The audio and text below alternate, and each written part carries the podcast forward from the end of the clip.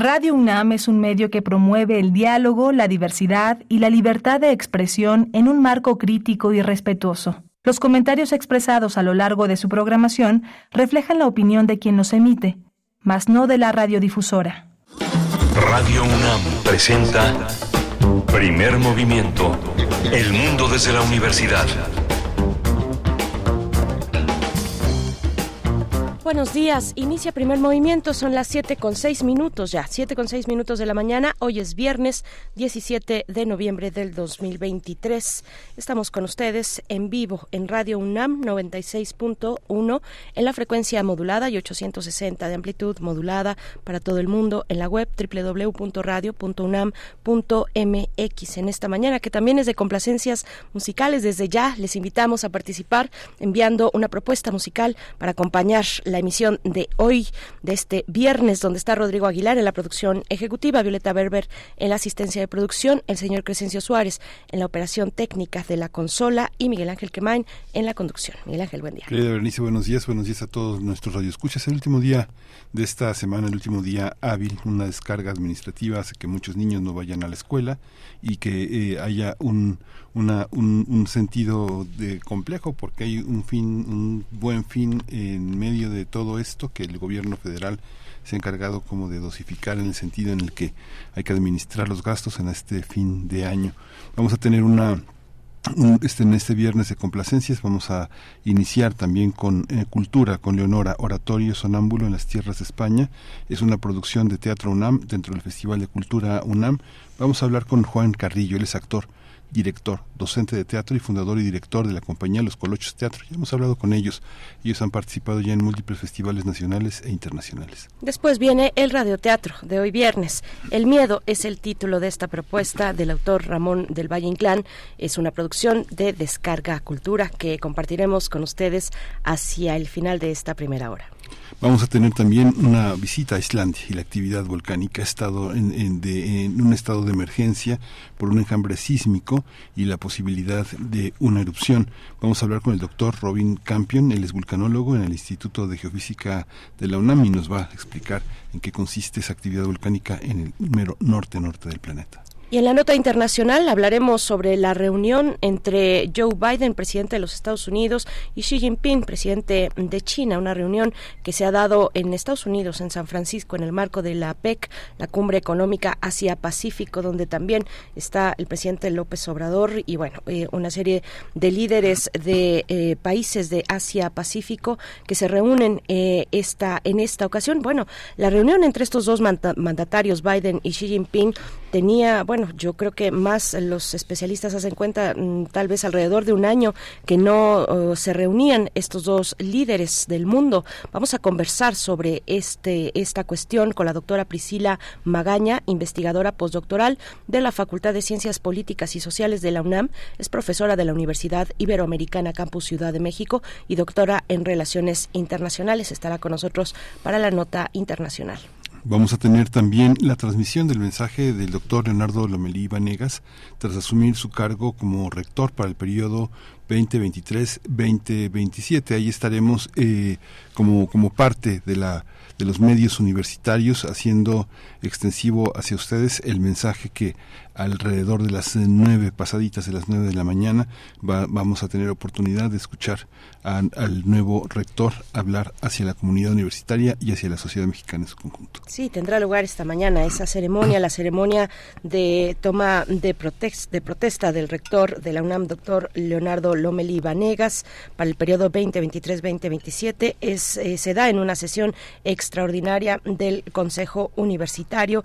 Y bueno, tendremos en la tercera hora eh, esa, esa es la nota, esa es la nota, esa es eh, la cuestión que estaremos compartiendo con ustedes. Eh, ya por allá eh, estará, estará nuestra compañera Virginia Sánchez también y bueno, todo lo que, lo que implica en torno a una ceremonia como esta, una ceremonia de toma de protesta del nuevo rector de la UNAM. Quédense con nosotros, siete con diez minutos. Están las redes sociales para que eso nos envíen sus propuestas musicales y también sus comentarios. Arroba P en X antes Twitter y primer movimiento en Facebook. Vamos a hacer una primera, una primera pausa musical, una primera propuesta de Monsieur Perinet Bailo Pati, esta canción para iniciar la mañana. No hay nada que perder, no hay nada que esconder, lo estoy sintiendo. No hay nada que fingir, hay tanto por decir, yo soy de viento. Ya no quiero callar, lo que siento por ti lleva tiempo adentro, muy adentro.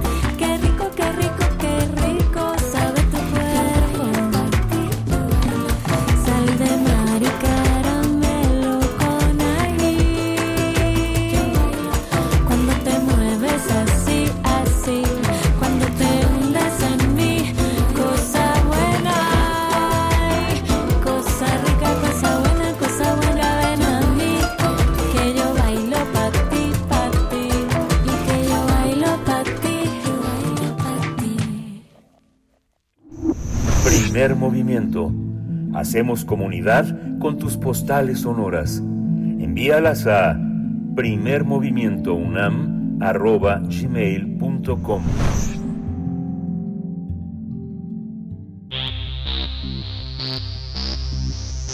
De festivales, ferias y más.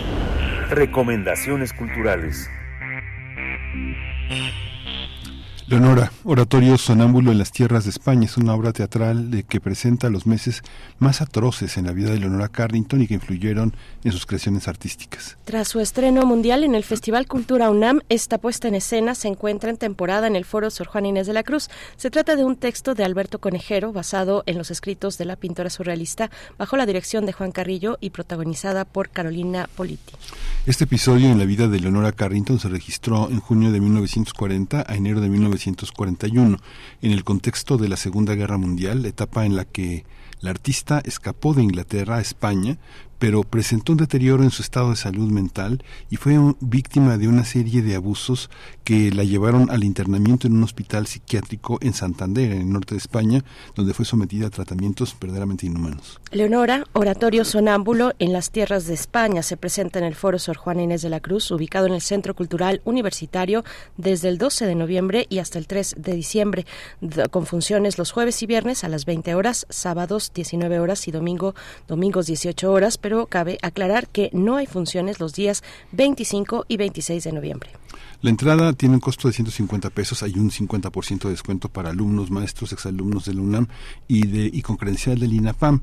Los jueves Puma pues son de 30 pesos. Vamos a conversar sobre este oratorio que explora la vida y obra de Leonora Carrington. Nos acompaña Juan Carrillo, actor, director, docente de teatro, es fundador y director de la compañía Los Colochos Teatro, con la que ha participado en múltiples festivales nacionales e internacionales. Juan Carrillo, un gusto recibirte esta mañana. Buenos días, bienvenido. Hola, buenos días. Muchísimas gracias por la invitación. Gracias a ti, este Juan eh, Juan Carrillo. Es increíble cómo um, después de un enorme sufrimiento hay seres humanos que son capaces de ofrecernos tanta belleza como ella. ¿Cómo cómo se entiende eso teatralmente? ¿Cómo se expresa, Juan? Sí, eh, el, el, una de las cosas que nosotros definitivamente queríamos resaltar y fue lo que nos sedujo es a partir de momentos tan atroces como hay seres humanos que eh, están eh, puestos para eh, sucumbir y renacer, ¿no? al final de cuentas, este periodo tan tan crudo, tan difícil, pues nos habla de una vocación y una demencia por por el arte y por por por la belleza que difícilmente se puede apagar, ¿no? Entonces, bueno, pues al final estamos hablando de una historia de luz al final del túnel, por así decirlo, donde pues Leonora Carrington en México hizo pues todo lo que fue. Juan, Juan Carrillo, háblanos un poco, un poco del autor de esta obra, Alberto Conejero, eh, dramaturgo español, eh, un poco de él y, bueno, y por supuesto de, ese interés por esa etapa de la vida de Leonora Carrington que plasma en este oratorio. Pues eh, cuando platiqué con él, a mí me, me cuenta que el festival Aleph junto con la UNAM pues le hacen el, la invitación para participar en, pues, en este sitio que eh, tenía como, como columna vertebral las violencias, eh, que era algo que les importaba resaltar, denunciar, etcétera. Y entonces Conejero le pareció que el Leonora Carrington justo generaba un puente, un puente entre España México eh, y un puente entre estas violencias ejercidas hacia su persona, pero que eh, no la no, logran no logran matarla, no, no logran destruirla y entonces esta violencia que que solo que solo hace mm, una pues un alma que está destinada a la belleza pues no puedan no no, no puedan sucumbir no entonces eh, le parecía entre la oscuridad y la luz entre España y México la figura de Leonora un puente interesante y es, y es que hace este oratorio sonámbulo que, está escrito de una manera entre la acción y la narración, ¿no? Es una narración continua, es un monólogo eh, basado completamente en los escritos de Leonora, eh, concretamente en el libro Memorias de Abajo de Leonora Carrington. Hay una, hay una presencia de Leonora muy impresionante en nuestra, nuestra propia cultura. Remedios para Leonora, una obra que hizo Estela Leñero, coloca el sueño como una de las, como uno de los parámetros para entender cómo una, una imaginación logra despegarse de, del suelo para entrar en una, en una, una complejización de los problemas que toca, que son pues el dolor, el, el deterioro mental también, las dificultades de las relaciones entre, la, entre los sexos, entre las amigas, los amigos, este, y, el impresionante libro también de Elena Poniatowska, con todos sus elementos y con una actriz tan potente como Carolina Politi, hasta dónde, hasta dónde se extiende la investigación, una investigación sobre el tema para llevar la escena, para traer a escena todo lo que la precede, ¿no? También, no solo lo de conejero, ¿no?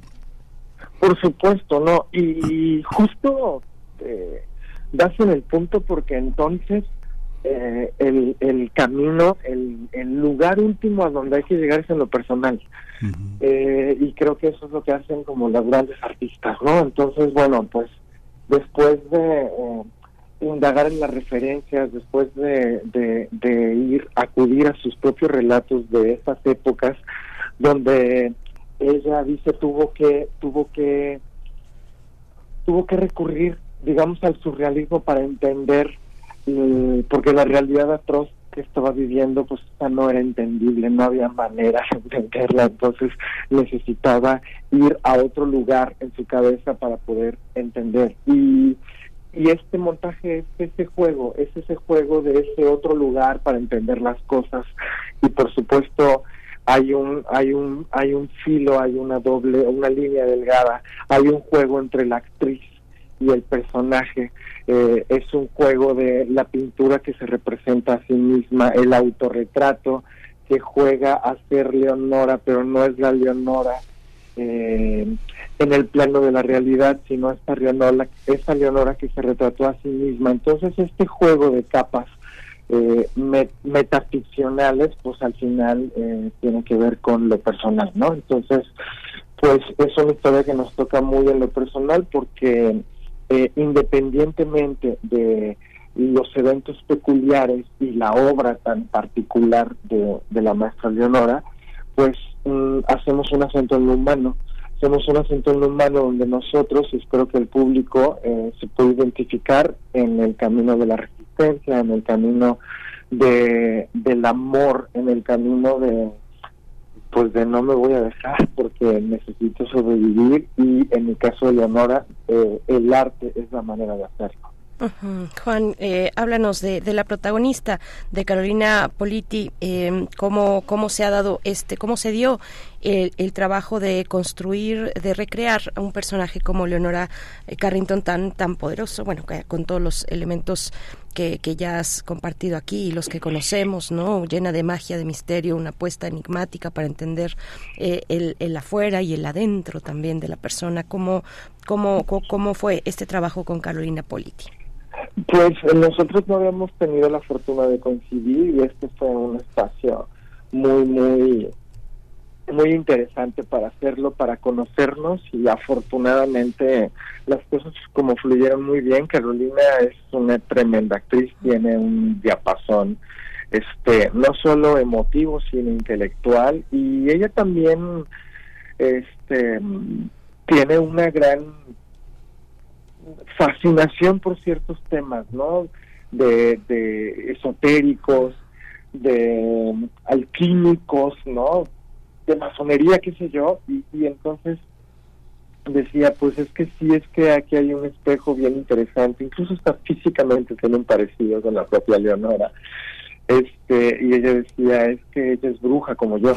Entonces, el, el, para ella fue un, un, un pues un, un ejemplo, una un, camino muy muy seductor y eh, a nivel personal y a nivel de etapa de vida también eh, la propia Carolina eh, comenzó a pasar una serie de cuestiones personales muy difíciles, ¿no? Temas de salud, temas familiares como muy difíciles y entonces decía, sabes que Juan, es que de pronto venir estos ensayos es algo que me hace ver de manera más clara la realidad que estoy viviendo en casa. Entonces dijimos, pues sí, este, por algo Leonora y por algo Leonora y Carolina, y entonces ese símil también fue un asunto eh, que nos hizo pues entrar a este trabajo con mayor sensibilidad y, a nivel personal. Tremenda actriz Carolina Polito, tremenda actriz. Y esta parte también, Juan, de, digamos que eh, uno, uno, uno lo llamaría monólogo cuando en realidad hay una hay una parte en la que está tan involucrado un director y está tan involucrada la puesta la puesta en escena eh, de alguna manera está el, el actor con toda su potencia acompañado de muchos elementos. Cómo cómo se da eh, cómo se da cómo lo piensas tú para la hora de enfrentar un monólogo y un monólogo con con una actriz con un actor tan tan potente muchas veces en nuestra tradición los directores hacen que los actores puedan construirse en el terreno del monólogo y vayan creciendo como actores, pero en este caso tú tienes una actriz totalmente formada, ¿no? ¿Cómo, cómo, cómo convivir con esa, con ese género, con esa modalidad teatral? Claro, y es súper difícil. A mí cuando me presentaron el texto dije, me, me seduce muchísimo y al mismo tiempo me da un miedo tremendo, ¿no? Eh, porque es complicado al carecer, digamos, de una acción concreta de, de dos que ejecutan o de más que ejecutan una acción que se ejerce directamente hacia otro personaje, pues bueno, o sea, hay historias que se cuentan sin texto por la por el poder de la acción, ¿no? Eh, pero bueno, acá estábamos viendo que es la palabra y es la confesión eh, la, la, la médula, digamos, del espectáculo, la médula también del, del propio escrito de Leonora, es la idea de, pues, cuento mi historia por poder entenderla y me confieso ante ustedes. Así que la palabra era importante, el imaginario y lo onírico era importante. Entonces, pues sí, en realidad fue una puesta en escena donde se pone digamos, un dispositivo escénico, un dispositivo de dirección para que la actriz lo haga suyo y más bien está pensado en función de ella y no al revés.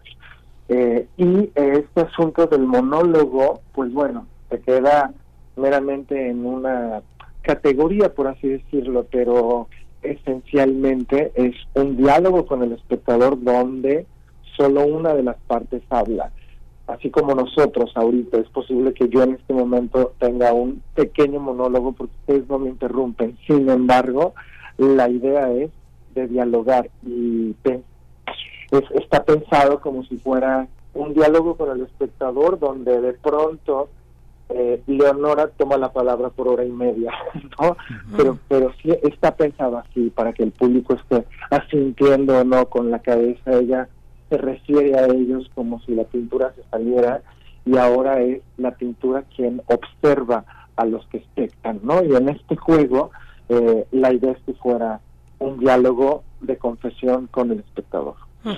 Juan, Juan, también hay una composición musical eh, que forma parte de, la obra. Eso, que, eh, eh, para crear un, universo sonoro está en manos de Erika Vega. Cuéntanos un poco de, este aspecto fundamental también para crear esa atmósfera de luz y sombras. Fue una tremenda locura y, la UNAM ahora sí que nos metió en ese dilema.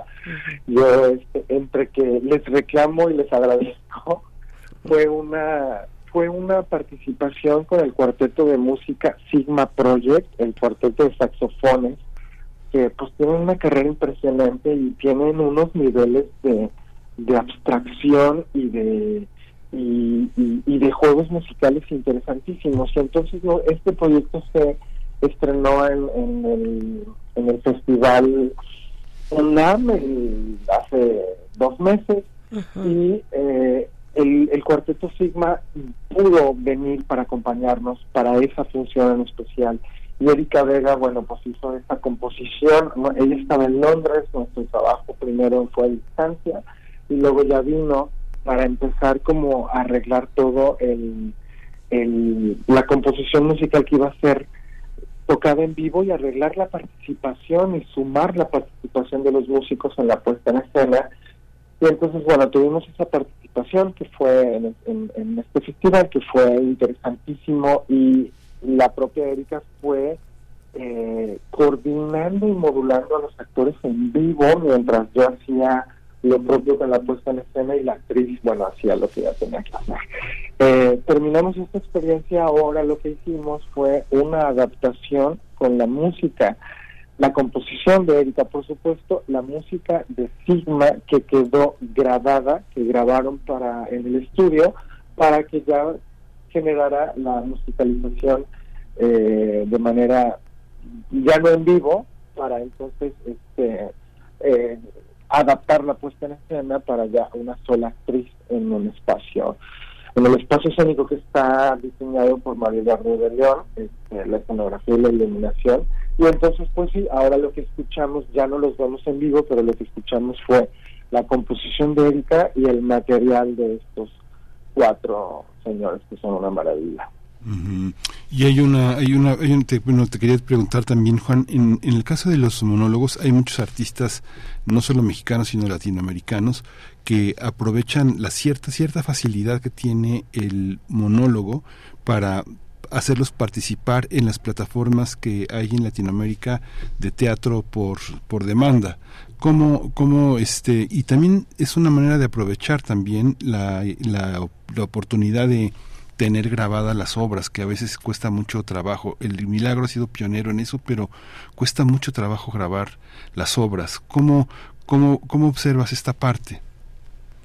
Pues, a ver, yo me parece que, que, que es un intento loable. Yo en un punto ya no sé si estoy demasiado conservador en ese sentido, en un punto siento que hay algo que bueno, pues que la cámara no va a poder transmitir todo lo que tiene que ver con la experiencia, o sea, es decir, yo como espectador me voy a conmover pues por lo que está pasando y por la por la imagen y demás, pero no voy a sentir la experiencia de, de la expectación teatral, la experiencia de, de cómo se genera la atmósfera en el teatro, el que yo elija lo que quiero ver y no la cámara. Eh, y bueno, pues al ser una obra de teatro no está pensada para que se vea a través de un lente, ¿no? Entonces lo que creo que el lente hace es un registro de ese fenómeno, más no el lente se vuelve parte de un fenómeno como el cine o la televisión pueden hacer perfectamente bien, ¿no? Entonces, bueno, ahí es una es un intento y una combinación complicada, pero creo que es completamente necesaria para entonces llegar a más públicos y que otro espectador tenga tal vez desde un lugar o desde una variable, pues una aproximación a esta puesta en escena. Entonces, eh, aunque creo que no es lo mismo, creo que es necesario y es una alternativa completamente loable. Yo he disfrutado puestas en escena de otros países que de otra manera, bueno, pues no habría tenido oportunidad. Así que quiero pensar que me aproximé a eso, o sea, no puedo decir, yo ya vi esa obra, no, pero vi, vi a través de una plataforma este, una probadita de eso y bueno, pues yo como espectador y consumidor pues me, me quedo plenamente satisfecho, así que pues estoy de acuerdo en que se haga esa alternativa para que el teatro un poco pueda llegar, aunque de otra manera y con ciertas variantes, pues en esencia mucha más gente, por supuesto que sí claro, la, la, pantalla dirige eh, el ojo, eh, te dice dónde mirar, ¿no? Te dice dónde mirar, mientras que el teatro, pues no, ahí ah, está la libertad de la mirada del espectador. Está la eh, libertad del, espectador a dónde quiere mirar, ¿no? que se hace toda la diferencia. ¿No? Hace toda la diferencia precisamente.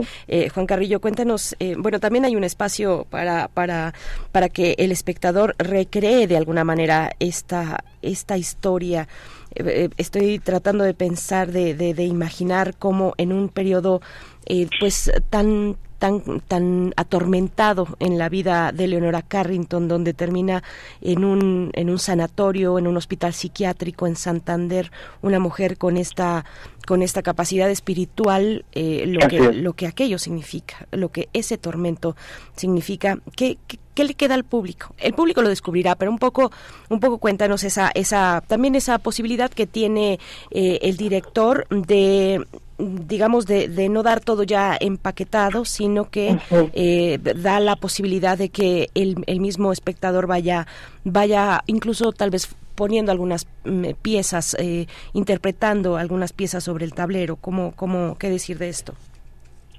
Sí, fíjate que, que fue un proyecto que nos confrontó mucho, fue un texto también que nos confrontó mucho y decíamos, ¿por qué hay que tocar estas cosas? ¿O qué necesidad? ¿O por qué no hacerlo desde otro lugar? ¿no?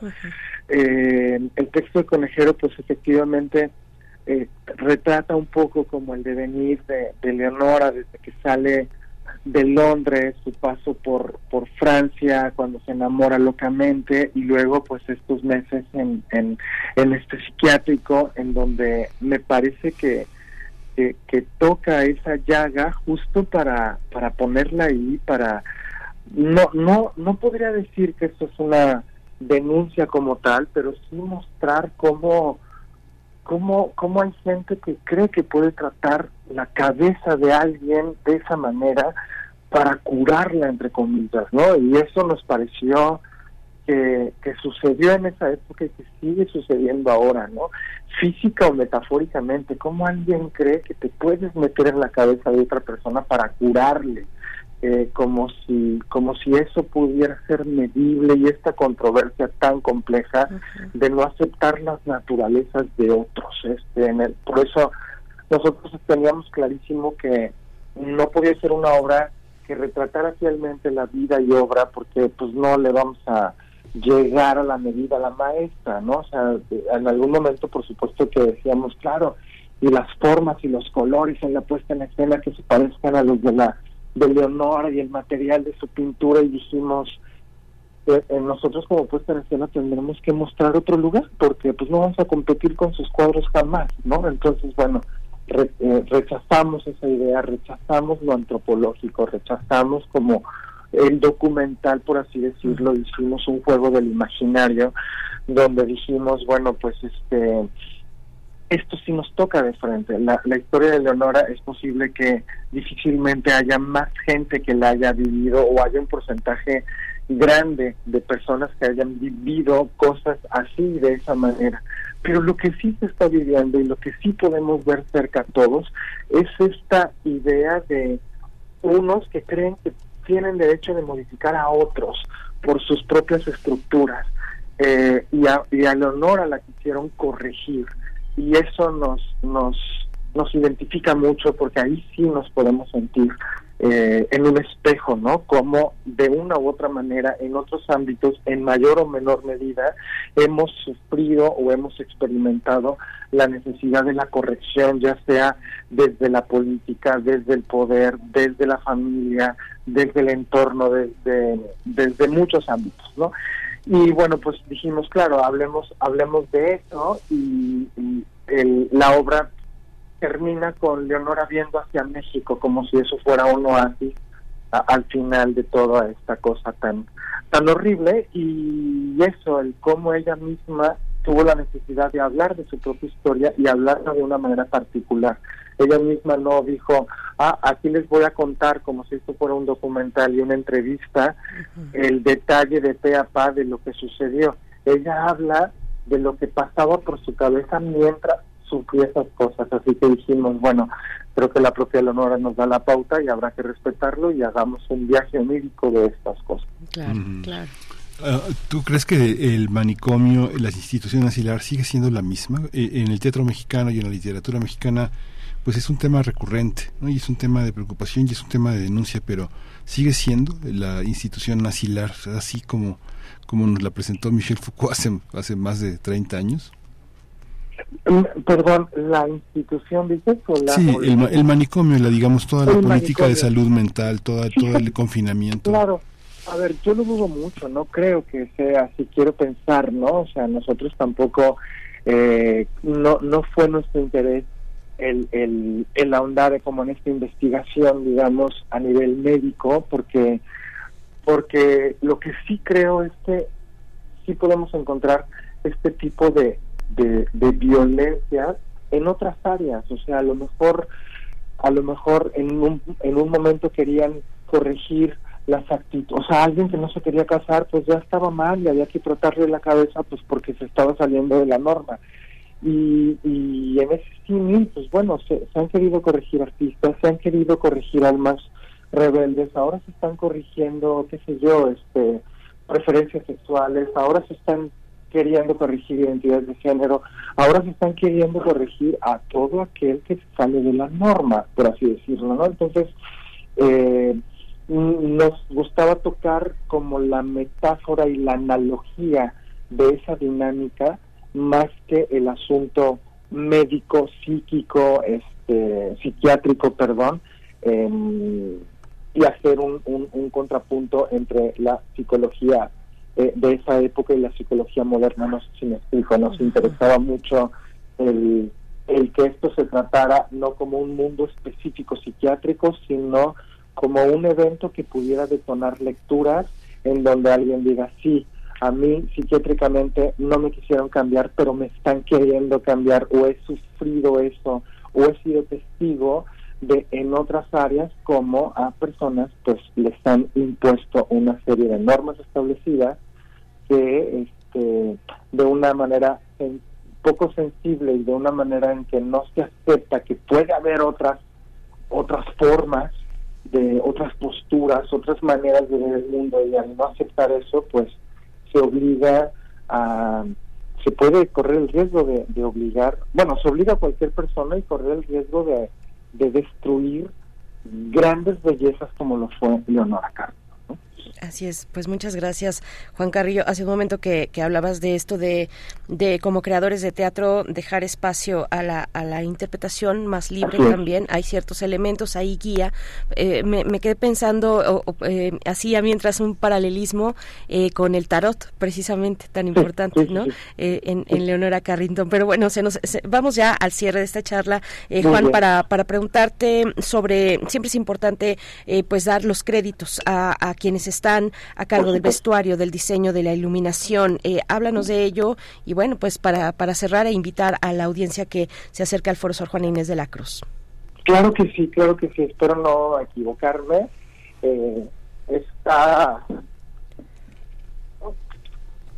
está, bueno, la dirección estoy yo, está Erika Vega en la composición, está Carolina Politi en la interpretación, Mario Eduardo de León está en el diseño escénico y en la iluminación, en el dispositivo escénico y la iluminación. Eh, Fernando Holguín, que es nuestro productor residente por parte de, Producción UNAM, Erika Vega en la composición, Sigma Project, que es este cuarteto en, en la interpretación, en la música, eh, está Jorge Valdivia, que está en el diseño sonoro, porque este es un viaje onírico que decidimos que su acento estuviera en la sonoridad. ¿no? O sea, si bien Leonora ya nos regaló toda una maravilla en términos de formas y colores, ahora nosotros eh, decidimos apostarle a cómo sonarían esas pinturas o cómo sonarían algunos cuadros y esa fue nuestra aportación, nuestro viaje, nuestro juego y Jorge Valdivia es el encargado de que eso, de que eso suene y se module el viaje y demás. Está eh, Enrique, Enrique, ay, se me fue ahorita, Enrique Aguilar, Enrique M. Aguilar y Nina Servino, que son nuestros asistentes, pues que hacen que todo se coordine, que todos nos coordinemos, ¿no? Son las cabezas que ponen los pies en la tierra y nos dicen hasta aquí, ya vas tarde, corre, sube, le baja.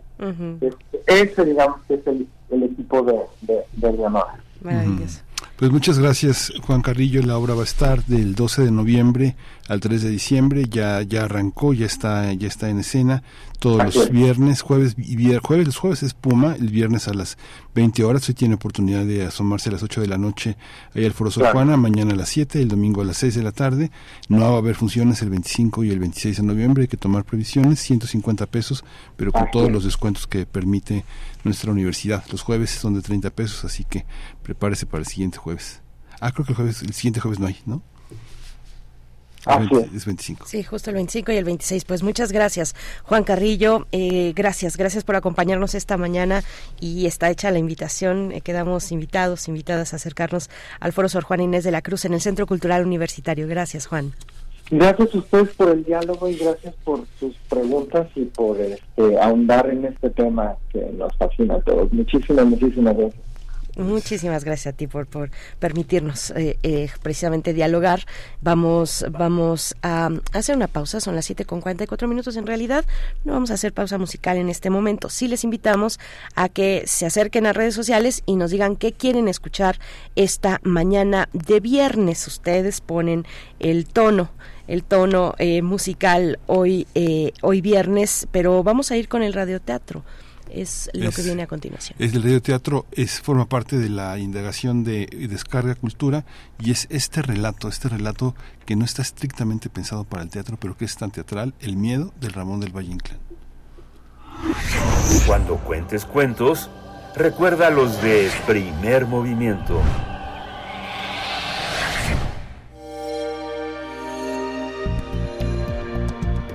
Descarga cultura. Descarga Punto.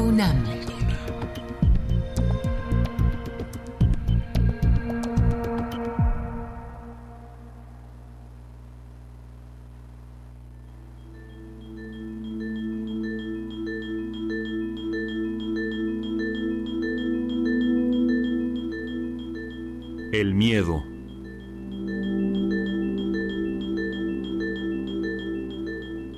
Ramón del Valle Inclán.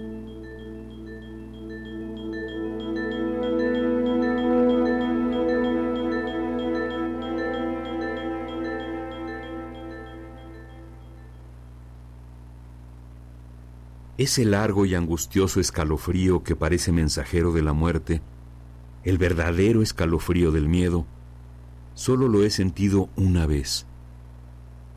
Fue hace muchos años, en aquel hermoso tiempo de los mayorazgos, cuando se hacía información de nobleza para ser militar. Yo acababa de obtener los cordones de caballero cadete.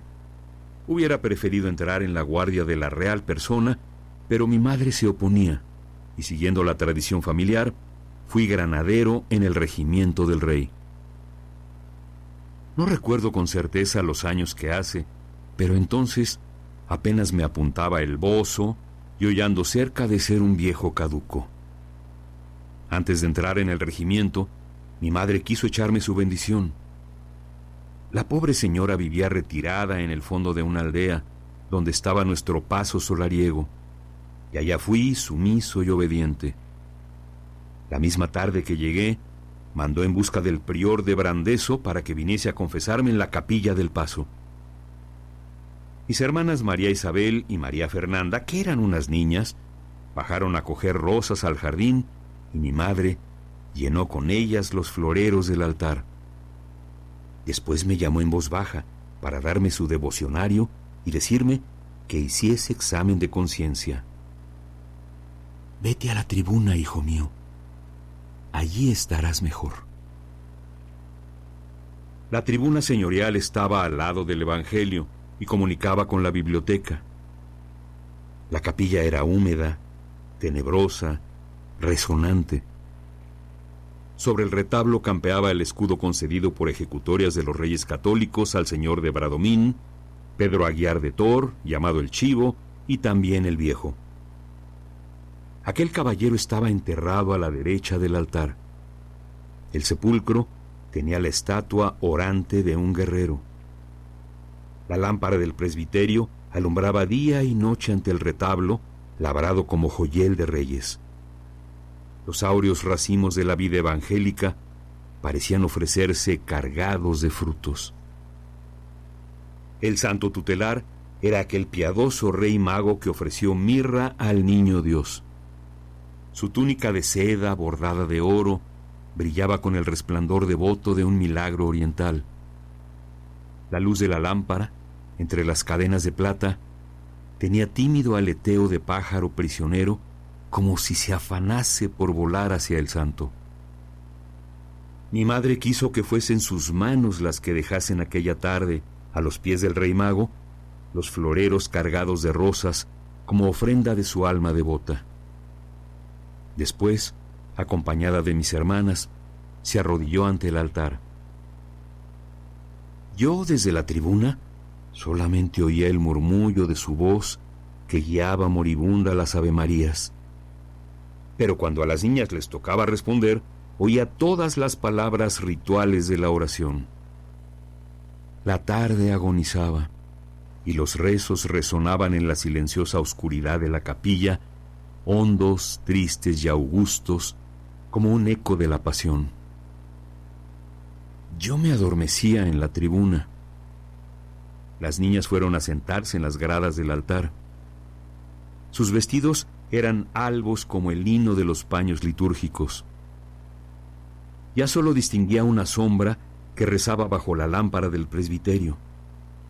Era mi madre, que sostenía entre sus manos un libro abierto y leía con la cabeza inclinada. De tarde en tarde, el viento mecía la cortina de un alto ventanal. Yo entonces veía en el cielo ya oscura la faz de la luna, pálida y sobrenatural, como una diosa que tiene su altar en los bosques y en los lagos. Mi madre cerró el libro dando un suspiro y de nuevo llamó a las niñas. Vi pasar sus sombras blancas a través del presbiterio y columbré que se arrodillaban a los lados de mi madre. La luz de la lámpara temblaba con un débil resplandor sobre las manos que volvían a sostener abierto el libro. En el silencio, la voz leía piadosa y lenta. Las niñas escuchaban, y adiviné sus cabelleras sueltas sobre la albura del ropaje y cayendo a los lados del rostro iguales, tristes, nazarenas. Habíame adormecido, y de pronto me sobresaltaron los gritos de mis hermanas. Miré y las vi en medio del presbiterio, abrazadas a mi madre. Gritaban despavoridas. Mi madre las asió de la mano y huyeron las tres. Bajé presuroso, iba a seguirlas y quedé sobrecogido de terror. En el sepulcro del guerrero se entrechocaban los huesos del esqueleto. Los cabellos se erizaron en mi frente. La capilla había quedado en el mayor silencio y oíase distintamente el hueco y medroso rodar de la calavera sobre su almohada de piedra. Tuve miedo como no lo he tenido jamás, pero no quise que mi madre y mis hermanas me creyesen cobarde y permanecí inmóvil en medio del presbiterio, con los ojos fijos en la puerta entreabierta. La luz de la lámpara oscilaba.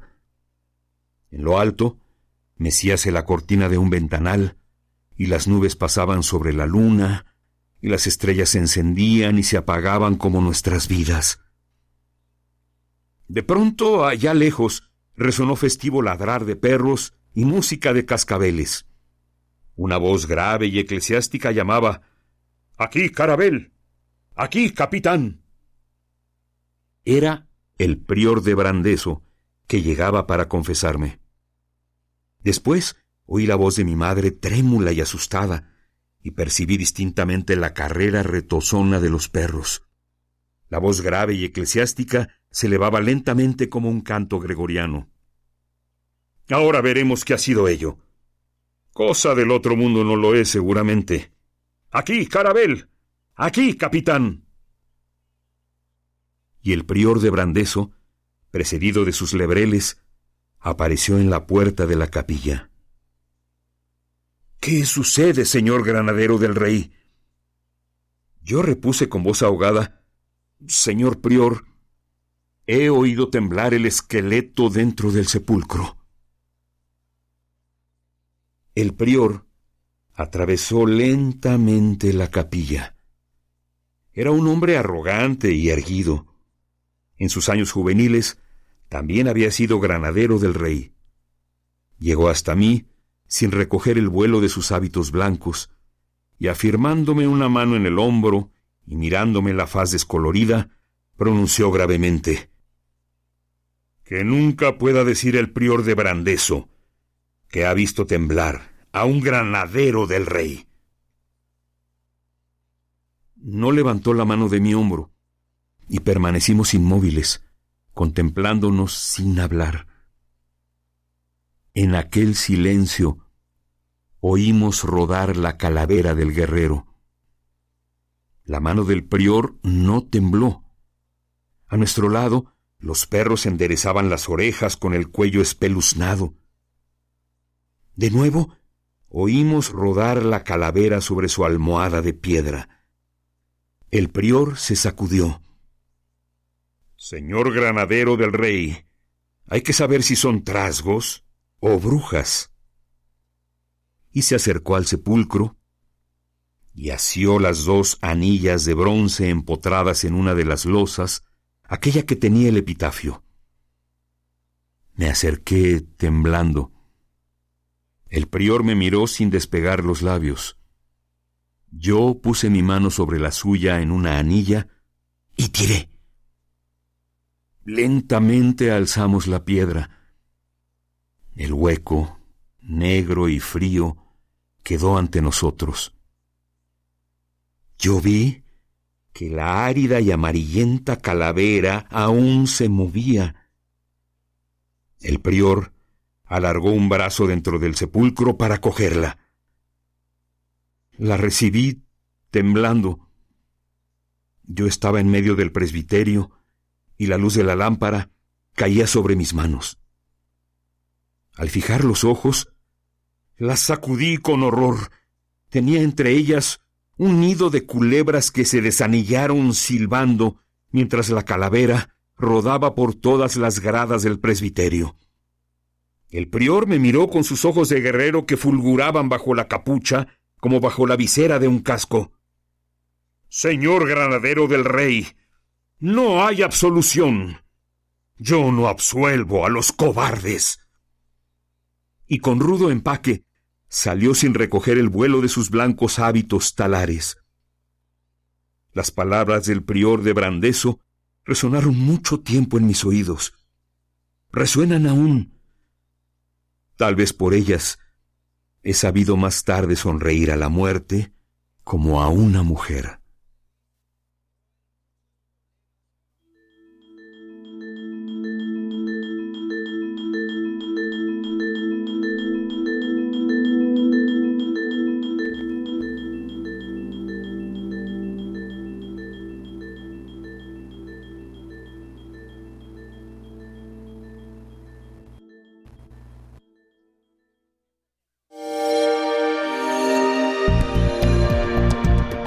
Descarga Cultura. Descarga Cultura. Punto UNAM.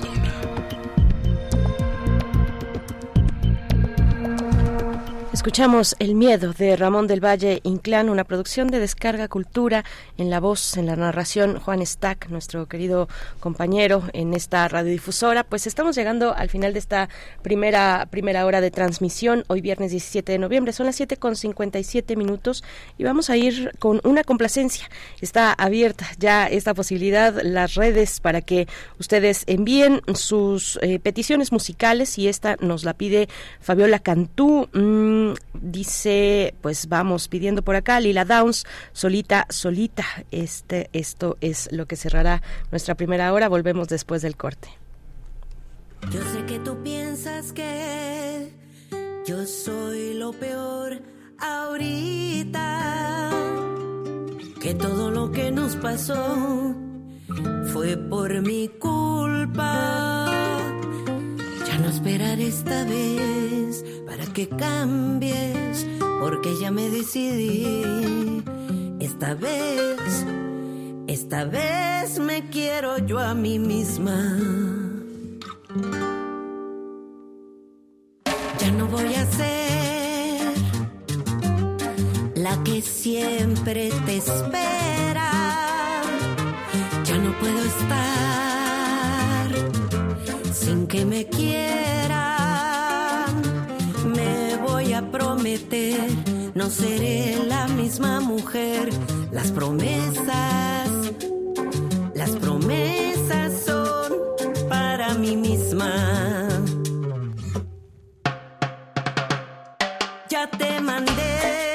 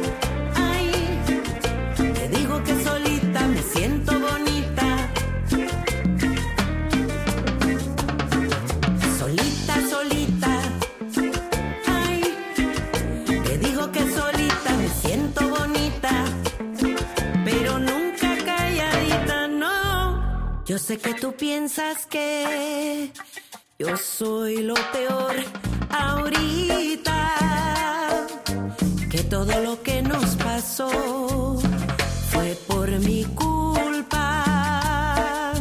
Ya no esperar esta vez para que cambies, porque ya me decidí. Esta vez, esta vez me quiero yo a mí misma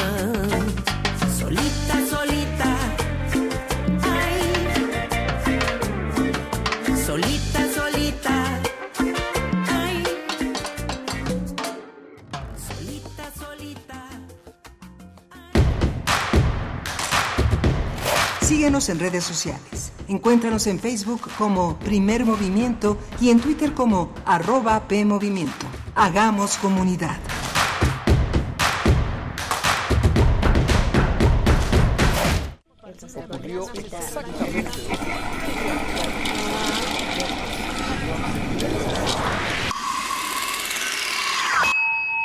XEUM.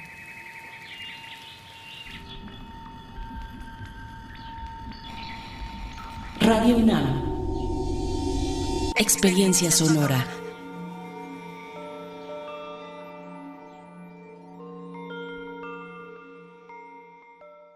Únete al equipo que capacitará a quienes contarán nuestros votos. Este es un llamado de México y nuestra democracia. Yo, como supervisor electoral, y yo, como capacitador asistente electoral, haremos posible la instalación y el funcionamiento de las casillas en todo el país. Te invitamos a ser parte de este valioso equipo. Inscríbete, tienes hasta el 28 de noviembre. Por México, todas y todos participamos. En, estas elecciones, con mi INE, participo. INE. Únete al equipo que capacitará a quienes contarán nuestros votos. Este es un llamado de México y nuestra democracia. Yo, como supervisor electoral, y yo, como capacitador asistente electoral, haremos posible la instalación y el funcionamiento de las casillas en todo el país. Te invitamos a ser parte de este valioso equipo. Inscríbete, tienes hasta el 28 de noviembre. Por México, todas y todos participamos. En, estas elecciones, con mi INE, participo. INE. ¿Quieres conocer toda la oferta para las infancias que la FIL Guadalajara tiene para ti este 2023? No te pierdas nuestra transmisión especial de dos horas desde la Expo Guadalajara con todas las letras para niñas y niños que llegarán a la FIL. Cuentos, relatos cortos, novelas, cómics, manga libros interactivos, audiolibros y un largo etcétera que te esperan en esta emisión súper especial de Hocus Pocus. Sábado 2 de diciembre a las 10 de la mañana por el 96.1 de FM. Radio UNAM, Experiencia Sonora. Nos prometieron una ciudad de vanguardia y nos dieron puro cuento. Dicen que apoyan a las mujeres, pero cerraron las estancias infantiles. Prometieron una ciudad más segura pero la violencia de género sigue aumentando. Pero ahora sí, se les va a acabar el cuento. Nuestra ciudad nos necesita. Sé parte de la solución. PAN. Ciudad de México. Mensaje dirigido a la militancia y simpatizantes del PAN. Con los gobiernos de Morena en la Ciudad de México estamos haciendo realidad la cuarta transformación. Las y los estudiantes de preescolar a secundaria pública tienen una beca mensual. Hay nuevas preparatorias, universidades, hospitales, parques e internet gratis en toda la ciudad. Tenemos un mejor transporte público, digno, accesible y de calidad. Y la seguridad está en su mejor momento. Vamos por el camino correcto. En la Ciudad de México, la esperanza nos une. Morena, la esperanza de la Ciudad de México. Mensaje dirigido a militantes, simpatizantes y Comisión Nacional de Elecciones de Morena. Es muy tedioso hacer siempre lo mismo. No dejes que el aburrimiento apague tu imaginación. Escucha Escaparate 961 con los eventos culturales del momento. Viernes a las 15:15 horas por Radio UNAM. Entretenimiento y cultura. Radio UNAM. Experiencia sonora. Si tienes familiares o amistades chilangas que viven fuera del país, no las dejes fuera de participar en las elecciones del próximo año. En el 2024, aunque estén lejos, podrán votar en la elección de la jefatura de gobierno y la diputación migrante. Solo deben inscribirse en la lista nominal de residentes en el extranjero para obtener su credencial para votar. Todo es por internet, sin filas y gratis, entrando a www.votoextranjero.ine.mx. Las elecciones son nuestras y de quienes viven fuera. Delate, Instituto Electoral Ciudad de México. Para las chilangas y chilangos hay un llamado que nadie puede ignorar.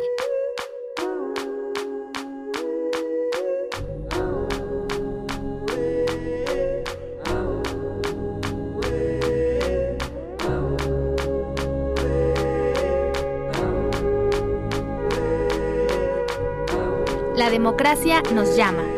Este 2024 las elecciones son nuestras. Vota CDMX, Instituto Electoral Ciudad de México.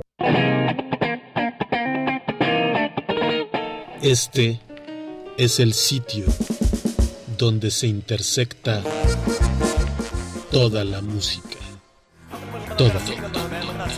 Intersecciones. Encuentros de la fusión musical. Todos los viernes a las 21 horas por el 96.1 de FM. Radio UNAM. Experiencia sonora. Queremos escucharte. Llámanos al 55 36 43 39 y al 55 36 89 89. Primer movimiento. Hacemos comunidad. Hola, buenos días. Ya son las 8 de la mañana con 6 minutos en este viernes 17 de noviembre. Estamos aquí en primer movimiento en Adolfo Prieto 133 en la Colonia del Valle, en Radio UNAM, sede de, esta, de este programa que es primer movimiento, esta nave de 7 a 10 de la mañana, de lunes a viernes. Estamos conectados con la Radio Nicolaita, que como todos los días de 8 a 9 de la mañana nos ofrece sus frecuencias para compartir nuestros contenidos. Está Rodrigo Aguilar en la producción ejecutiva, Violeta Berber en la asistencia de producción. Hoy está Crescencio Suárez en el control de la, de la cabina y mi compañera Berenice Camacho al frente de la conducción. Querida Berenice, buenos días. Miguel Ángel Quemain, muy buenos días. Estamos de vuelta con ustedes, también con Radio Nicolaita, iniciando esta transmisión conjunta en el 104.3 de la frecuencia modulada en Morelia de 8 a 9. Estaremos eh, con ustedes eh, allá acompañando a toda la comunidad de la Universidad Michoacana de San Nicolás de Hidalgo, esta gran universidad con una tradición, bueno, tremenda, tremenda y monumental. Gracias por permitirnos eh, llegar hasta ustedes en esta mañana de viernes. Vamos a tener en unos momentos más hablar eh, sobre la actividad volcánica reciente que se ha presentado en Islandia, el estado de emergencia por los, por los enjambres sísmicos que han golpeado a la ciudad de Grindavik. Vamos a conversar sobre también la posibilidad de una erupción. Eh, para algunos especialistas hay una alta probabilidad de una erupción volcánica que podría ser incluso violenta y pues vamos a conversar sobre, sobre esta cuestión con el doctor Robin Campion, un vulcanólogo en el Instituto de Geofísica de la UNAM, que nos dará algunas, pues el acompañamiento necesario para entender fenómenos naturales como este. Sí, vamos a tener también este elemento que es la reunión entre Joe Biden y Xi Jinping en Estados Unidos, donde forma parte toda una serie de gobernantes de, eh, eh, fundamentalmente de la región de Asia.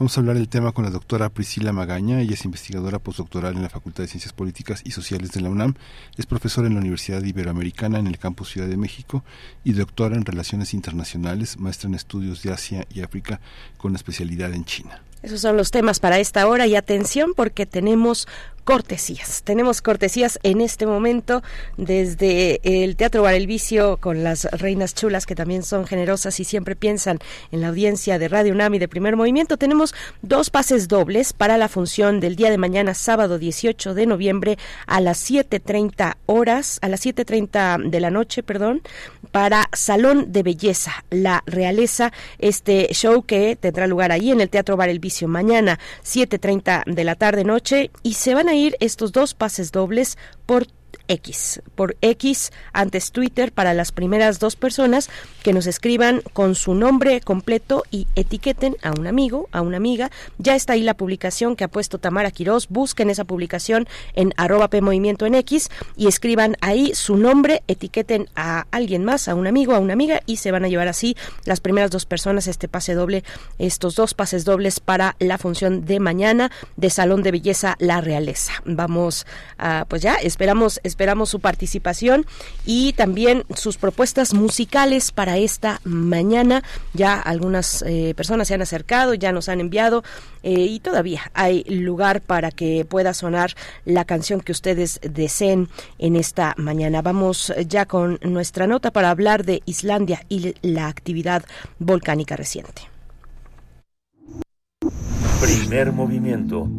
Hacemos comunidad con tus postales sonoras envíalas a primermovimientounam.gmail.com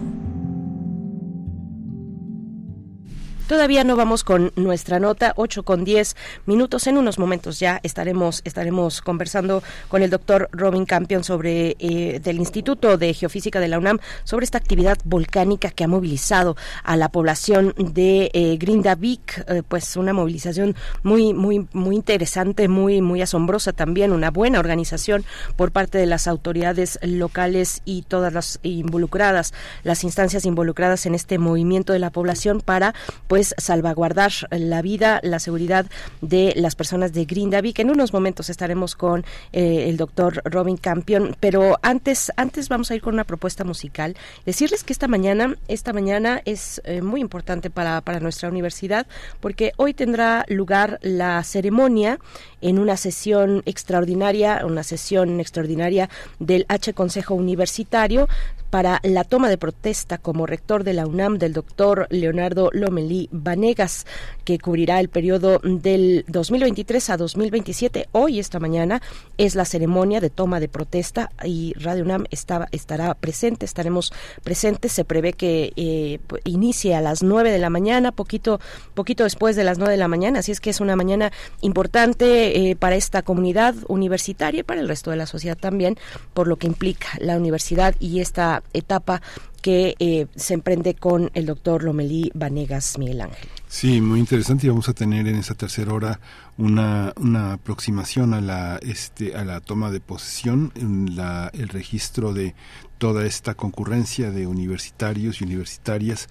en, en estas en esta ceremonia donde pues todos todos estamos invitados a participar. Las transmitiremos en las frecuencias de Radio 1. Estaremos aquí porque va a ser a la hora de primer movimiento, pues muy atentos, muy atentas. Eh, va a estar, va a ser eh, pues diferente la próxima, la próxima hora, así es que manténganse con nosotros porque vamos a transmitir el mensaje que dará el doctor Lomelí Vanegas en esta toma de protesta como rector de la UNAM. Vamos a hacer ahora sí una pausa musical. Nos pide Eli Durán en Facebook, nos dice, hola comunidad universitaria, ¿podrían complacerme con la canción de Hace un año de los hombres G. Claro que sí, Eli, va para allá.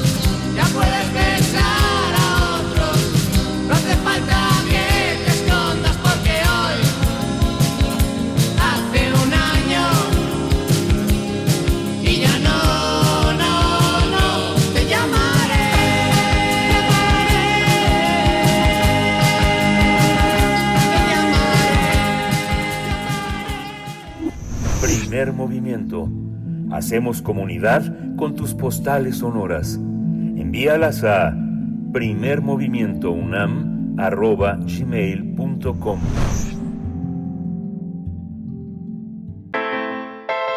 Nota Internacional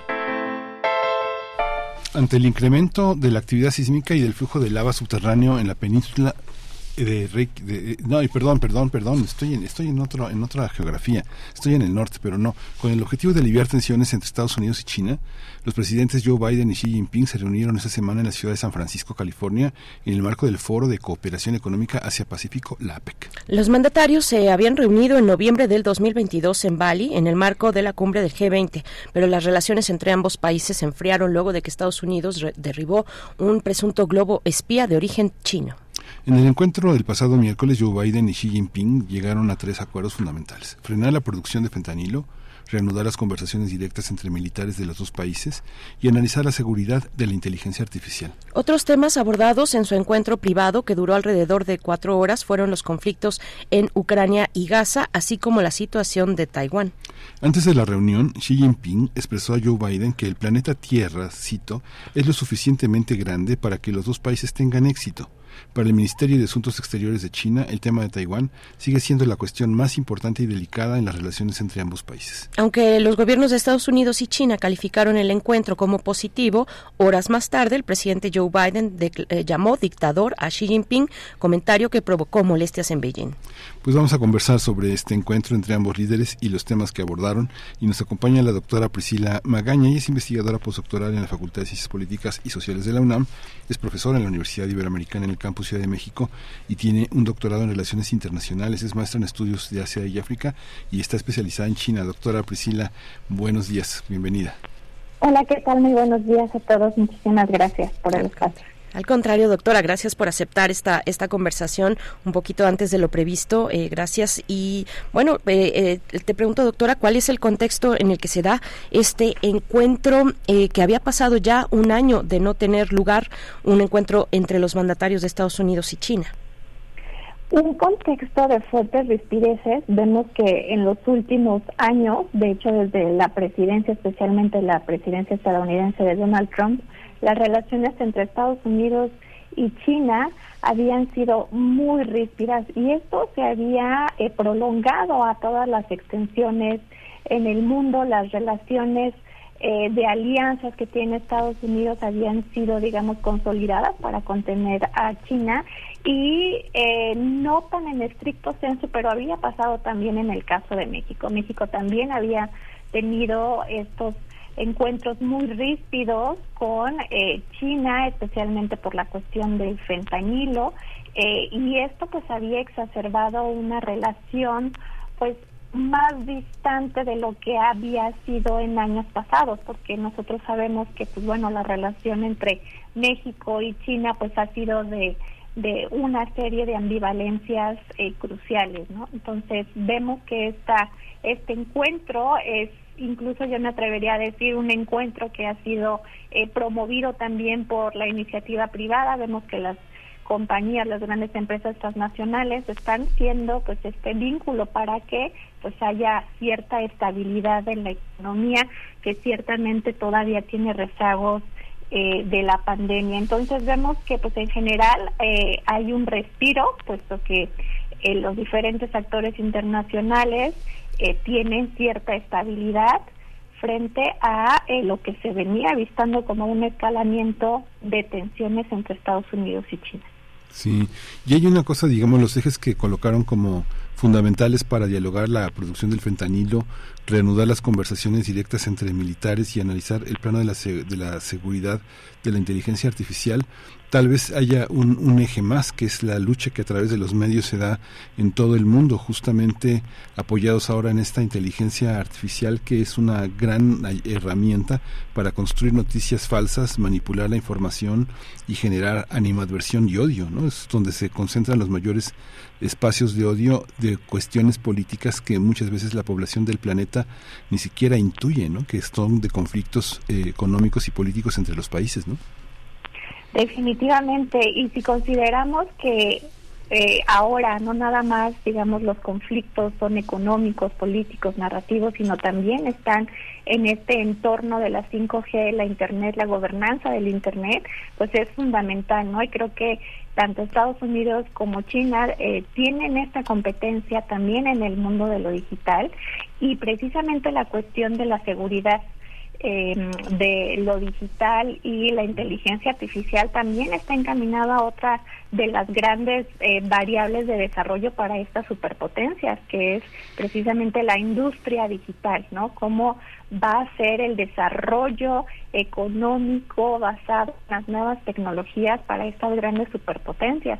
Entonces también esa es una cuestión fundamental, puesto que allí había grandes eh, tensiones eh, que, que, que, vemos que han sido eh, abordadas. Y lo que mencionan eh, los mandatarios de Estados Unidos y China en cuanto a que, bueno, hay comunicación directa entre ellos que permitirá que no haya más malos entendidos eso es fundamental si hablamos en cuestión de que, pues bueno, esta competencia que es imposible que no se dé entre las grandes potencias, pues puede ser aminorada por una gestión de conflictos, ¿no? Que ya haya sentada comunicación en la mesa para pues que puedan negociar en un sinnúmero de eh, variables de, de, de conflicto que hasta ahorita pues había había sido eh, planteado como desde el Indo-Pacífico, eh, sabemos las tensiones en el G7, en el mar del sur de China, no se llega el fentanilo, la economía, incluso se hablaba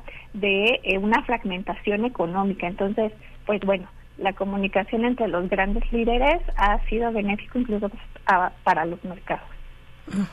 Doctora, doctora Priscila, hay asuntos directos que tocan, digamos, directamente los intereses e involucran a estas naciones, el caso de Taiwán, las tensiones de Taiwán, pero hay otros, hay otros temas periféricos que resultan un campo de acción extraterritorial para estas dos naciones, eh, como puede ser el conflicto ruso-ucraniano, eh, como puede ser también lo que lo que está ocurriendo en, en Afganistán, eh, ahora que, que, una una parte de la población asilada en Pakistán de afganos, pues ha tenido que regresar a su país. En fin, esta cuestiones geopolíticas importantes donde hay intereses pero eh, que se que se, eh, se dirimen en otros territorios. ¿Cómo ve cómo ve esa cuestión? ¿Cómo ve, eh, doctora, incluso el tema en Medio Oriente, no? Ahora directamente entre Israel y, y Gaza, cómo cómo poner el marco de, de esas tensiones entre estos dos países a través de esos conflictos.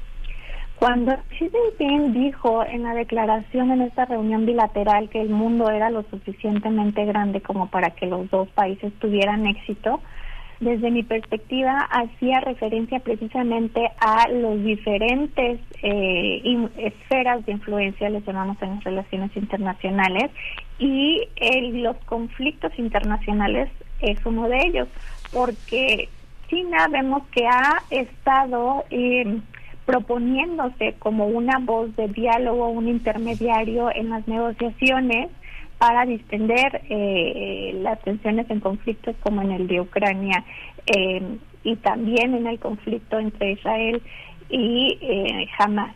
Luego entonces vemos que eh, pues esto es también una competencia por ver quién es este actor, esta potencia global que puede garantizar un bien global como la seguridad internacional.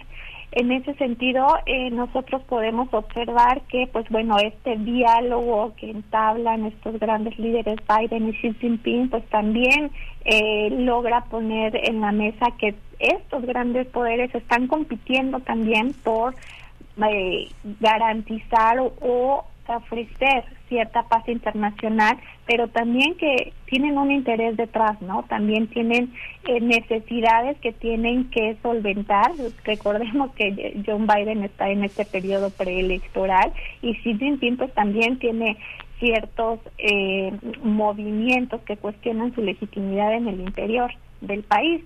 En ese sentido, pues bueno, vemos que eh, estos grandes conflictos eh, son importantes y si me permiten también retomar el punto de Rusia, ¿no?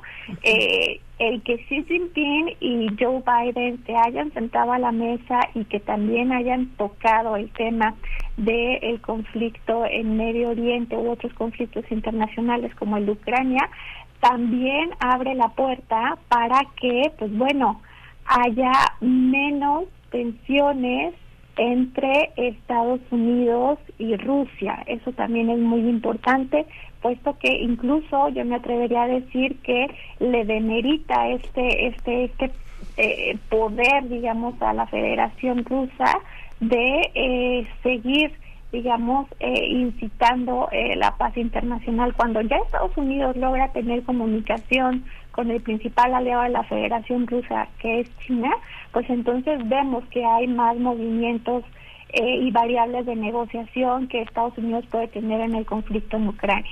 En ese sentido, pues bueno, creo que hay un reacomodo eh, que al fin y al cabo pues beneficia a estas dos grandes potencias.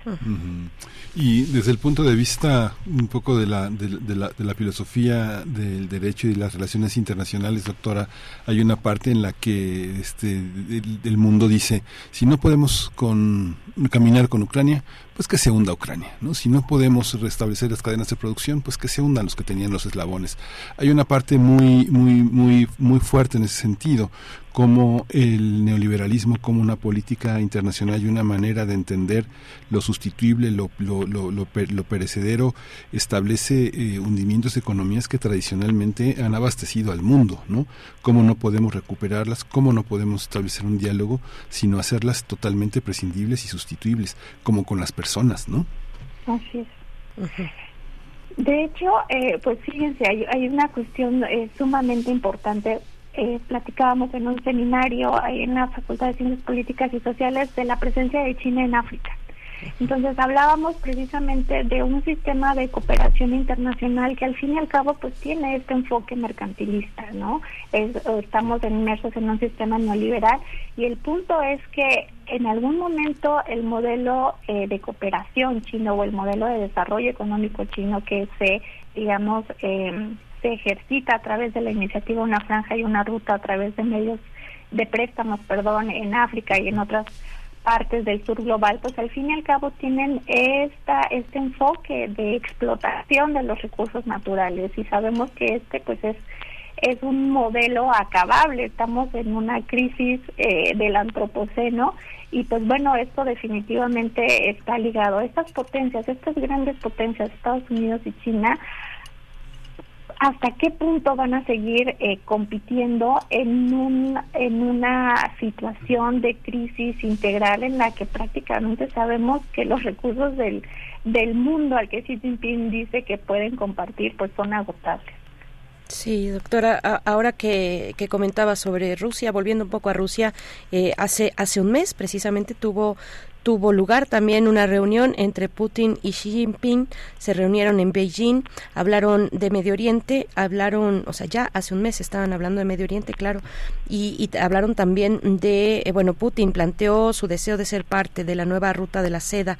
Eh, pues bueno, lo, lo, pongo ahí por, por si quiere también eh, agregar y comentar algo respecto a ese momento. Hace un mes una, una, una visita interesante de, de Putin a, a Beijing eh, pero, pero digamos, mi, mi pregunta puntual eh, va más en el sentido de Taiwán de Taiwán, eh, pues un tema que, que sigue ahí, que, que, cada que hay alguna tensión todo el mundo voltea a ver qué es lo que ocurre en Taiwán, en sus costas, eh, cuando Estados Unidos pues eh, realiza estas navegaciones em, cercanas a las costas de Taiwán y, y, y, prende las, las alarmas, enciende las alarmas militares en, o por lo menos las precauciones militares en, en China. ¿Qué, ¿Qué decir de esto, doctora?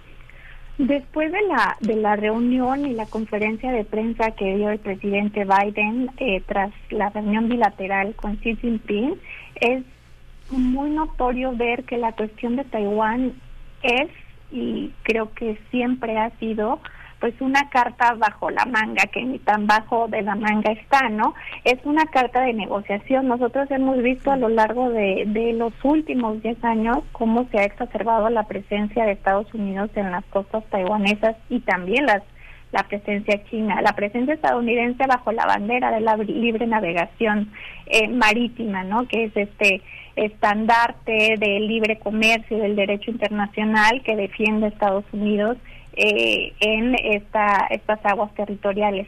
Pero ahora vemos, eh, precisamente a raíz de la reunión, una cuestión fundamental. Los dos países, los dos líderes señalan el respeto mutuo.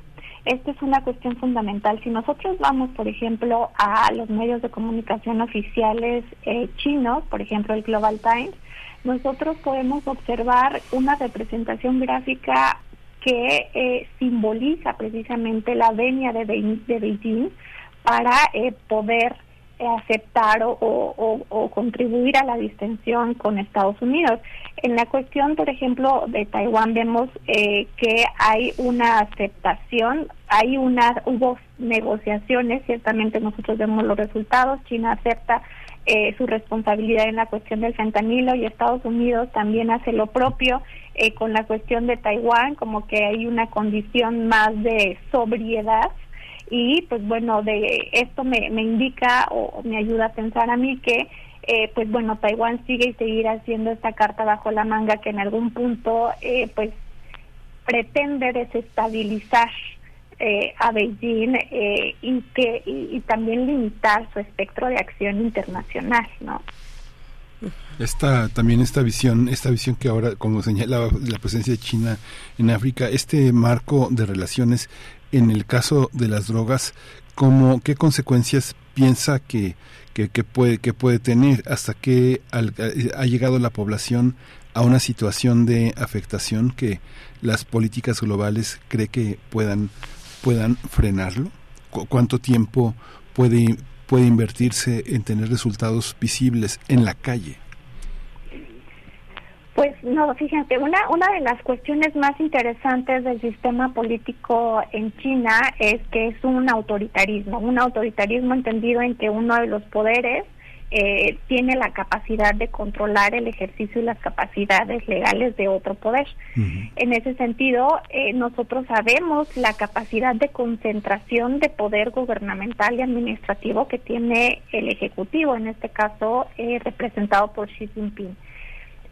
Entonces yo me atrevería a decir que sí va a haber una muy notoria diferencia de, eh, por lo menos, o en un principio, en el marco legal, ¿no? Porque sabíamos que el fentanilo pues no era una sustancia que estuviese en este en esta condición ilegal en el marco jurídico eh, chino. Entonces, para empezar vamos estoy segura vamos a ver que, va a haber este cambio se va a, a, tipificar como como como una sustancia ilegal. Y los controles aduaneros que forman parte pues de todo este sistema de administración y gestión eh, fiscal eh, seguramente van a van a van a completar digamos un esquema que pues logre que el gobierno pueda limitar eh, para empezar la producción y luego la distribución internacional de estos químicos. Entonces, yo me atrevería a decir que dada la naturaleza eh, autoritaria y de centralismo de poder que tiene el sistema político chino, sí va a haber una una una este un resultado muy notorio en cuanto a eh, pues la distribución de, de precursores y pues bueno ya veremos ya veremos cuáles son los reportes de las diferentes organizaciones que miden esta, esta distribución de fentanilo. Claro, pues, pues doctora Priscila Magaña, muchas gracias como siempre por, por aceptar conversar con nosotros para la audiencia de Radio UNAM. Eh, excelente fin de semana para, para usted y ojalá tengamos oportunidad próximamente de seguir eh, platicando, conversando sobre los temas de China y su entorno. Gracias, doctora. Gracias, que tengan excelente día. Hasta luego. Gracias. Pues vamos a, vamos a escuchar eh, la participación de nuestra compañera Verónica Ortiz con la, eh, con la eh, presencia de Códice Peregrino. Es un trabajo que hicieron Vivian Mansur y Emanuel Valtierra. Vamos a escucharla.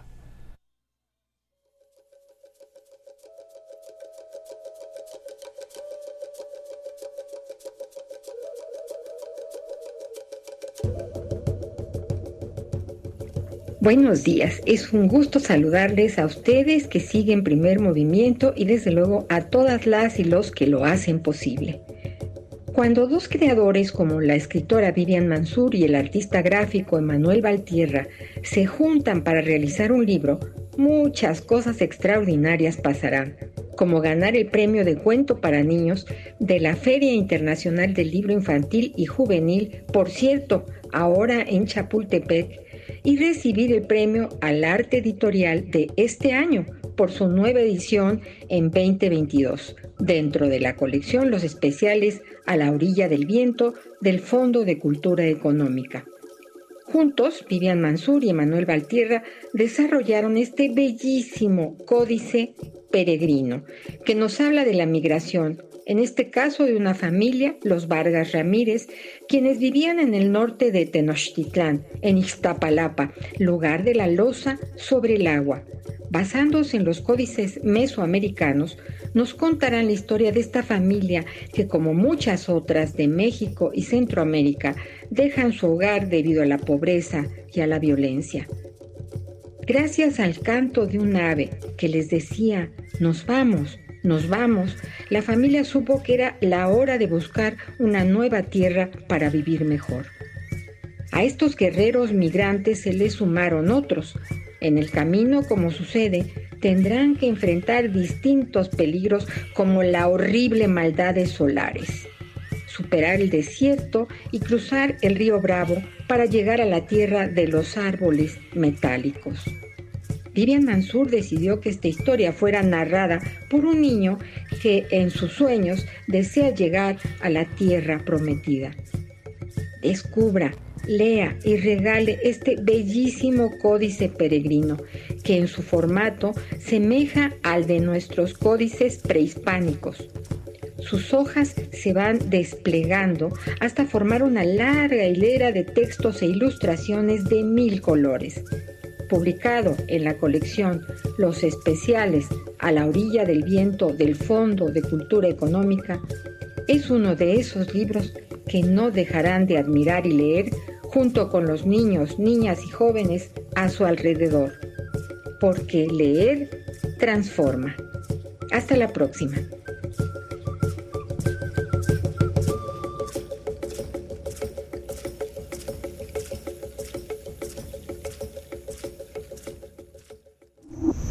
Primer movimiento.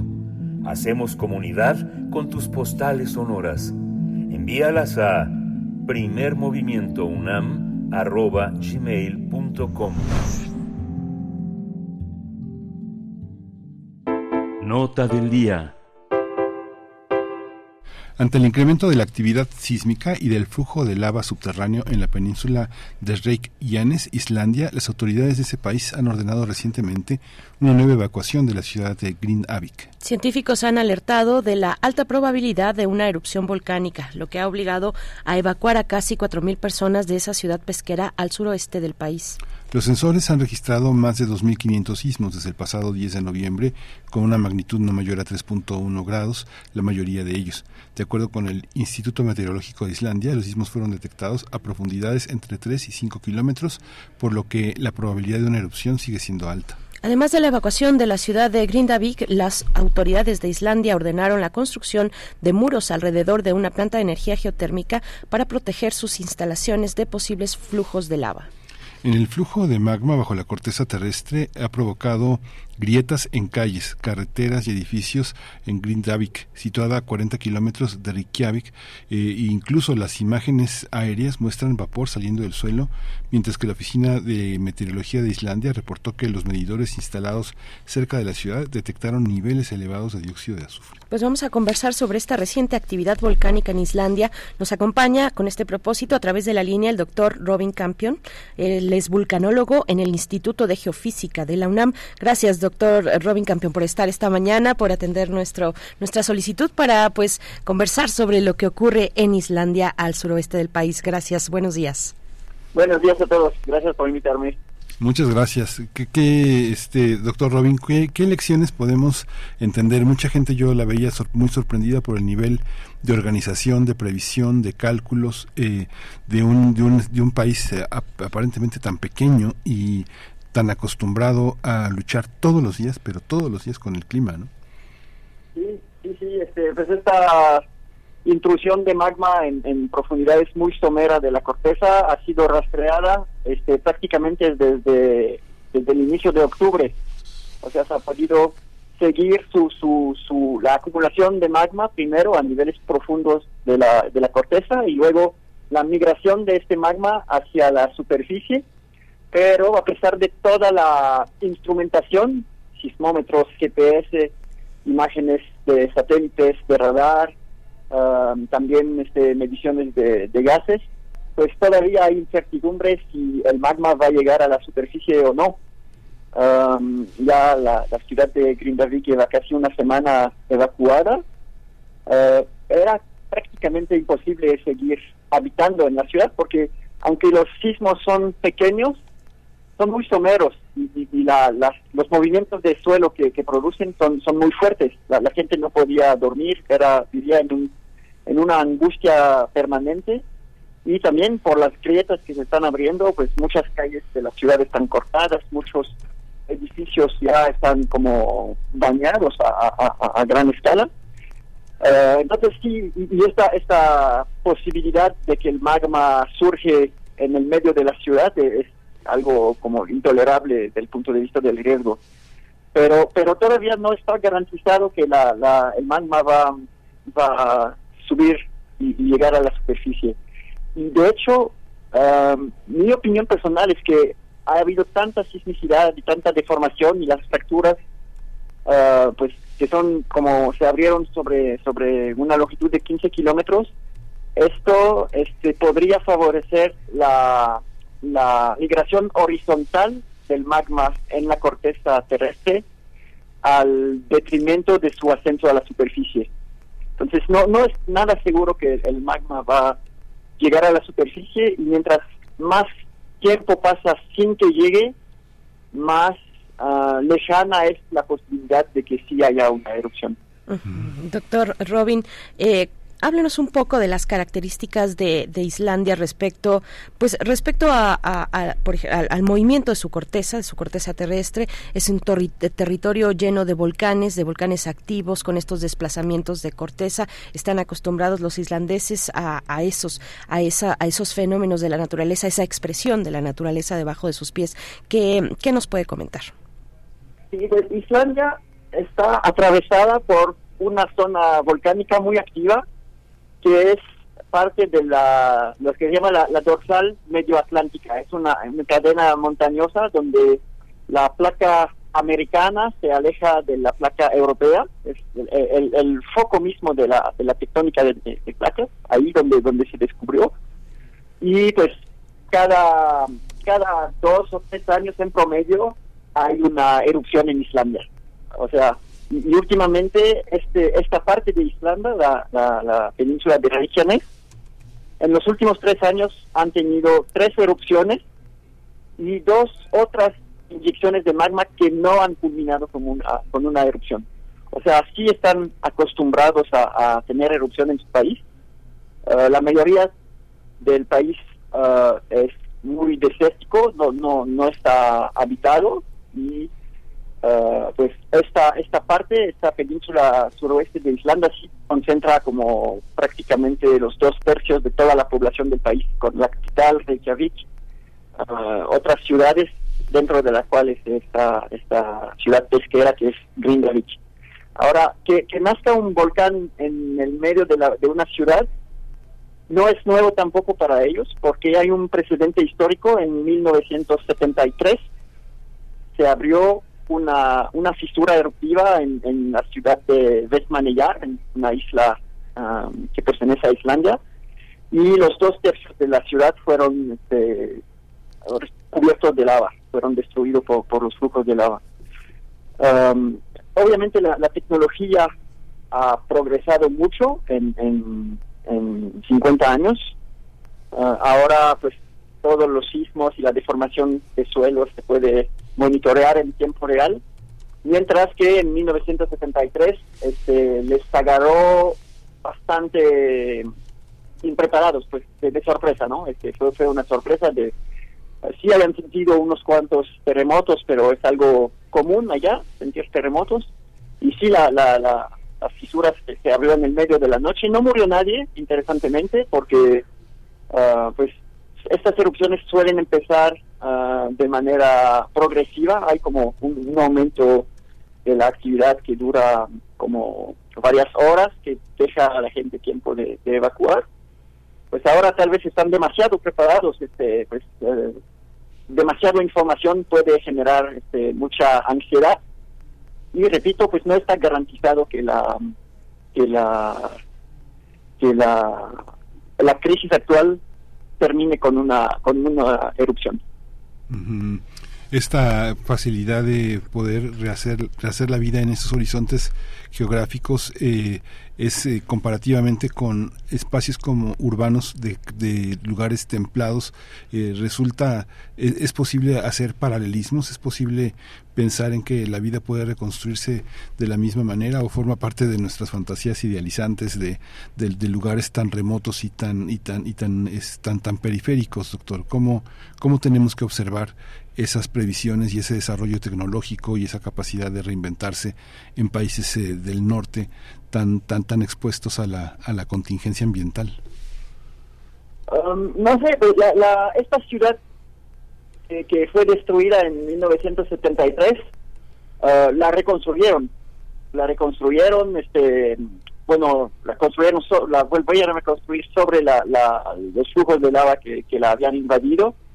Um, estos estas ciudades no no se no se no se emplazan de la nada hay, hay razones. O sea Grindavik es una ciudad que se formó ahí porque está al fondo de una bahía protegida de, las tormentas fuertes que, que hay allá este, al transcurso del año.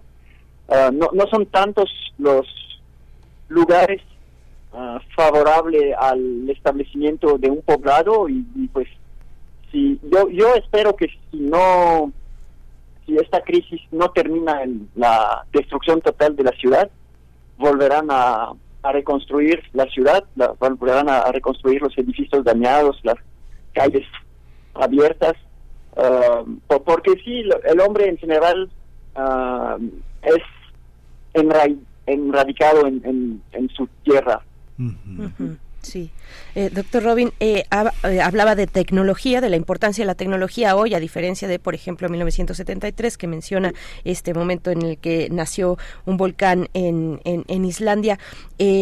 gracias a la tecnología, ¿qué tanto se puede determinar hoy con precisión la ruta que ha de tomar un, pues bueno, el, el, curso, el curso del magma en este, en este momento, en este caso específico en Grindavik? Sí, eh, bueno, se, ha podido, mediante la ubicación de los epicentros de los sismos, se ha podido rastrear la, migración del magma adentro de la corteza terrestre, este, respaldando esta información con también mediciones de, deformación del suelo, tanto con GPS que mediante satélites radar, una tecnología que se llama INSAR, satélites que, que mandas este, ondas de radar y que mide la, la reflexión de estas ondas hacia, hacia el espacio. Y con esto se puede mapear ah, con bastante precisión la, deformación del suelo y, ver qué, qué, zonas tienen la mayor deformación y estas zonas están ubicadas al ápice de la, de la intrusión de magma. Pero a pesar de toda esta tecnología, pues hay todavía mucha incertidumbre para saber si el magma realmente va a llegar a la superficie le falta, como estaba almacenado a una profundidad de, digamos, aproximadamente 10 kilómetros, y le queda menos de un kilómetro para llegar a la superficie. Las fracturas ya están en gran parte abiertas, le queda realmente muy poco para llegar a la superficie. las fracturas están abiertas, no, ni siquiera el ascenso final debería de provocar mucha sismicidad, porque, porque pues, les digo, la, las fracturas están ya abiertas pero les digo también, este, el magma es como flojo, ¿no? La gravedad lo afecta y si puede este, empezar a, migrar horizontalmente, es más fácil para él que ascender hasta la superficie. Mucho depende de cuánto gas tiene el magma, porque realmente lo, lo que da al magma su flotabilidad, digamos, para, para subirse y, y llegar a la superficie es porque es más ligero que la corteza que lo rodea. Entonces, si el magma empieza a perder sus gases en profundidad, su densidad va a aumentar, también su, su viscosidad se va a hacer más viscoso, parte del magma también se va a empezar a solidificar y este también ah, disminuye la, la probabilidad de que pueda llegar a la superficie. Pues hay una hay una parte también que tiene que ver con este esta esta eh, visión de que, como comentaba Berenice, la tecnología permite ver las cosas de otra manera. Si esto hubiera ocurrido hace 50 años o con un, salto tecnológico o dos muy atrás, ¿qué hubiera pasado? ¿Qué pasa cuando no se tienen estos recursos? ¿Qué hubiera pasado en una población como esta? Um, buena pregunta. Pues yo creo que la gente hubiera evacuado de por sí mismo, porque también ah, pues estas grietas que se abren en la ciudad ah, pues hacen la vida imposible, ¿no? Este, los vehículos tienen dificultades para circular, algunas casas se pueden colapsar y, la gente no puede dormir porque este, tenían una sismicidad de hasta mil sismos por día, pues uno no puede dormir con, con el suelo que se está moviendo casi constantemente.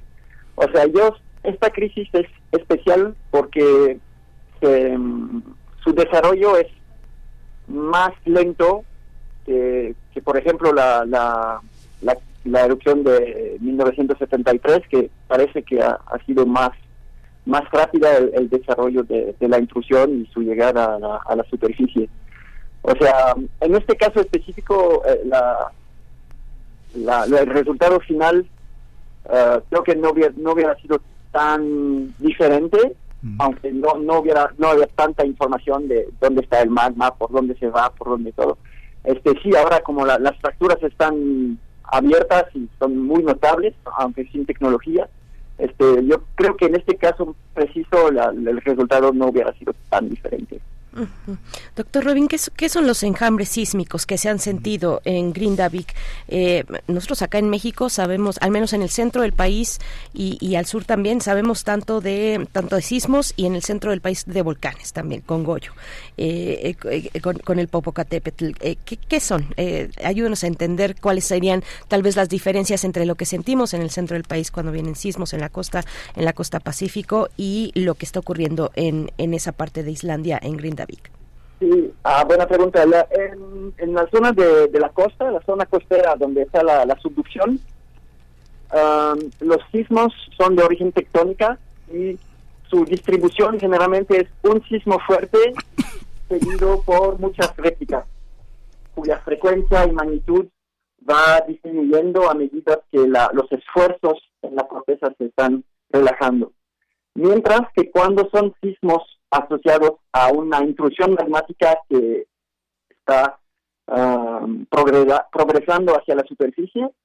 Este, pues estos sismos acompañan la intrusión magmática, son causados por el, fracturamiento de la que causa el magma al abrirse paso hasta la superficie y dura mucho más tiempo. Un enjambre nada más es un, conjunto de, de muchos sismos en una zona definida de la corteza terrestre. No, no necesariamente los enjambres sísmicos son asociados a intrusiones magmáticas, pero las características de, estos enjambres asociados a, intrusiones de magma son que pues duran mucho tiempo, no hay un patrón definido de, de, disminución de intensidad y frecuencia con el tiempo, más bien está como con altos y bajos. Cada vez que el magma sube un poco, aumenta la sismicidad. Cuando este, frena un poco su ascenso, pues disminuye la sismicidad. Y así, un patrón así fluctuante que puede durar este, varios, varios días, varias semanas, incluso varios meses.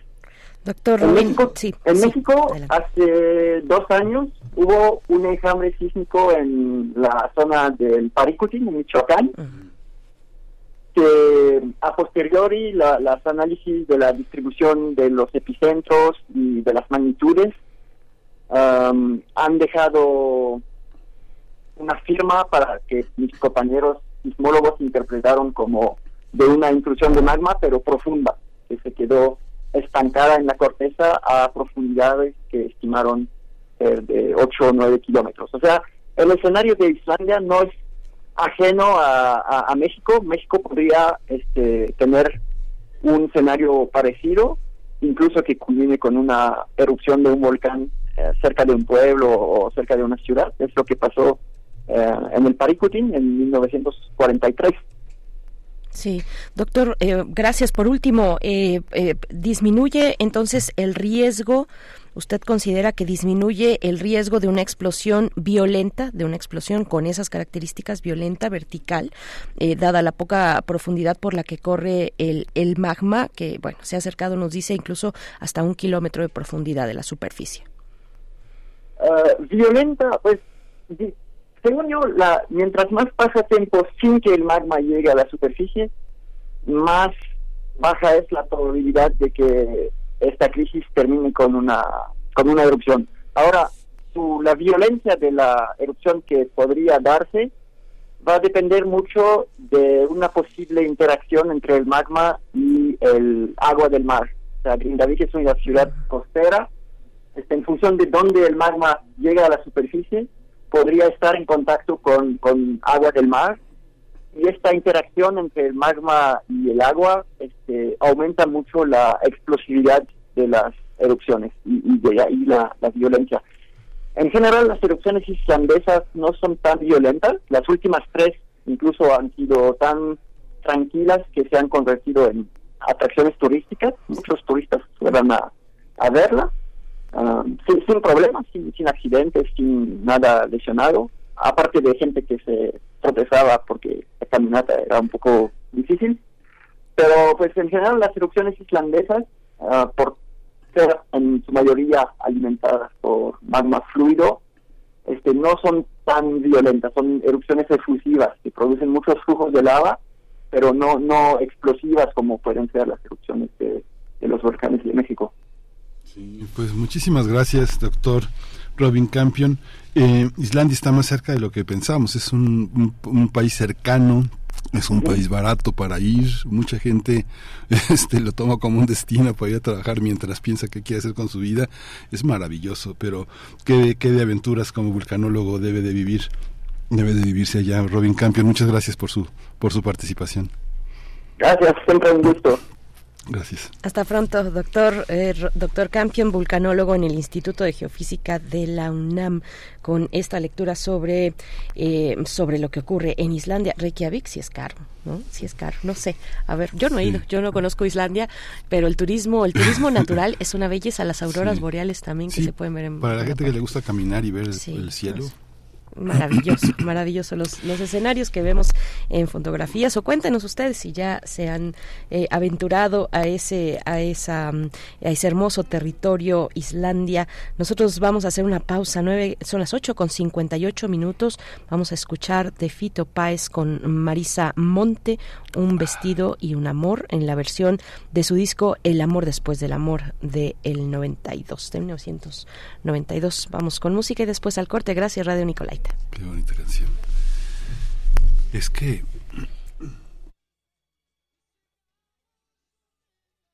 Todavía no, todavía no nos vamos al corte, todavía no, eh, no nos queremos... Una cosa que le quería comentar a Berenice fuera del aire es que hay, hay, hay, lugares en el mundo donde la gente tiene de dónde ir después de una tragedia natural.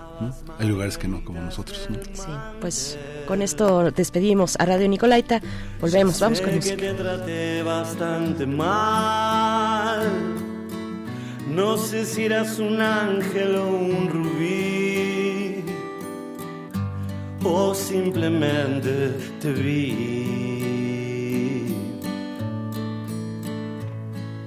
Te vi saliste entre la gente a saludar. Los astros se rieron otra vez. La llave de mandala se quebró. Queremos escucharte. Llámanos al 55 36 43 39 y al 55 36 89 89. Primer movimiento Hacemos comunidad.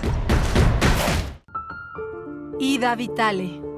Poeta uruguaya, 2023. 100 años de su nacimiento. Mariposas, altas, en el poco cielo de la calle, juegan dos mariposas amarillas. Crean sobre el seriado semáforo un imprevisto espacio luz libre hacia lo alto, luz que nadie ha mirado, a nada obliga. Proponen la distracción terrestre, llaman hacia un paraje para logismo o paraíso, donde sin duda volveríamos a merecer un cielo, mariposas. Ida Vitale, 860 AM. Radio UNAM, experiencia sonora. Alejandro Moreno, presidente nacional del PRI. Cuando los gobiernos del PRI creamos los libros de texto gratuito, no pensamos en el partido, pensamos en tus hijos. Cuando creamos los programas sociales, no pensamos en el partido, pensamos en tu familia. Cuando apoyamos con créditos a campesinos y a pequeños empresarios, pensamos en que tu familia crezca y le vaya bien. No somos perfectos, pero los priistas damos resultados y sabemos gobernar. Propaganda dirigida a militantes y simpatizantes del PRI. Ahí viene la cuarta transformación, con este ritmo que está sabrosón, unidos en una revolución que mi México lindo merece hoy. Ay, a la izquierda como el corazón. Vete, vete, es la cuarta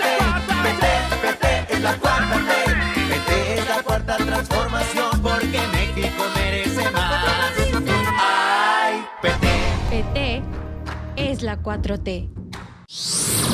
Somos la naturaleza. Hace cuatro años comenzamos a investigar la taxonomía, cuántas especies había de cara de niño, dónde se distribuían, lejos de ser dañino, que no lo es, tiene efectos eh, benéficos para el ser humano, para los ecosistemas, se alimenta de, de otros insectos que pueden ser plaga. La ciencia que somos. Iberoamérica al aire. Escucha las historias más relevantes de las ciencias y humanidades, nacionales e internacionales. Te esperamos en vivo los viernes a las 10 de la mañana por el 96.1 de FM. Radio UNAM, experiencia sonora. Con los votos de los diputados del Partido Verde, se logró la mayoría para aprobar la reforma constitucional que garantiza que los programas sociales sean un derecho permanente. Y año tras año los diputados del Verde votan para otorgar recursos para la pensión universal de adultos mayores, el apoyo económico del programa Jóvenes Construyendo el Futuro, las becas bienestar para todas las familias con hijos en educación básica y la beca universal para estudiantes de preparatoria. La 4T también es verde, Partido Verde Ciudad de México. Precandidato único a la jefatura de gobierno de la Ciudad de México. Soy Salomón Chertorivsky, llevo 25 años trabajando por esta ciudad. Al frente del Seguro Popular logramos dar cobertura a más de 53 millones de personas. En la Secretaría de Desarrollo Económico comenzamos la lucha por aumentar el salario mínimo. A mí no me pueden acusar de tener negocios con inmobiliarias indebidos ni juntarme con criminales. Puedes estar seguro que lo que digo lo garantizo. Mensaje dirigido a simpatizantes, militantes e integrantes de la Asamblea Electoral Estatal Nacional. Proceso interno de selección y elección de personas candidatas a la jefatura de gobierno de la CDMX. Movimiento Ciudadano. La Orquesta Filarmónica de la UNAM te invita al programa 8 de su tercera temporada 2023 en el que interpretará Sinfonía número 9 de Gustav Mahler. Director titular Sylvain Gassarson. Sábado 18 de noviembre a las 20 horas y domingo 19 a las 12 horas en la sala Nezahualcóyotl del Centro Cultural Universitario. OFUNAM, tercera temporada 2023. Y en otras noticias, arrancó el proceso electoral 2023-2024. Nuestra corresponsal tiene toda la información. Adelante. En esta fiesta democrática en la Ciudad de México elegiremos jefatura de gobierno, diputaciones locales, alcaldías y concejalías. Y para sancionar irregularidades y proteger nuestros derechos político-electorales, Puedes confiar en el Tribunal Electoral de la Ciudad de México. Garantizando justicia en tu elección. Únete al equipo que capacitará a quienes contarán nuestros votos. Este es un llamado de México y nuestra democracia. Yo, como supervisor electoral, y yo como capacitador asistente electoral, haremos posible la instalación y el funcionamiento de las casillas en todo el país.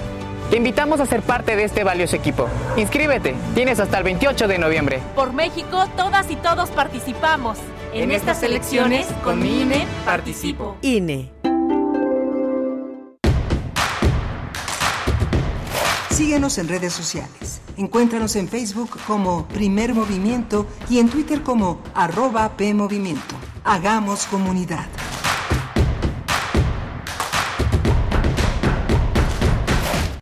Muy buenos días, son las nueve con cinco minutos en esta mañana de viernes 17 de noviembre del 2023. Estamos de vuelta con, con ustedes. Escuchan Radio UNAM, primer movimiento. En esta, en esta mañana especial va a ser una hora, una última hora de transmisión de primer movimiento, pues eh, sui generis importante porque ya se está llevando a cabo, está por iniciar ya esta ceremonia donde tomará eh, protesta el doctor Lomelí eh, Vanegas eh, tras asumir el cargo como rector del la Universidad Nacional Autónoma de México para el periodo 2023-2027. Se está, mm, pues ya todo prácticamente en cualquier momento, en cualquier momento empezará ya con, eh, pues eh, con las, las, las personas que se han dado cita, representantes eh, de las distintas eh, instancias de la universidad, pero también de los poderes, de los poderes públicos. Es una ceremonia, es, es una ceremonia que constituye un, eh,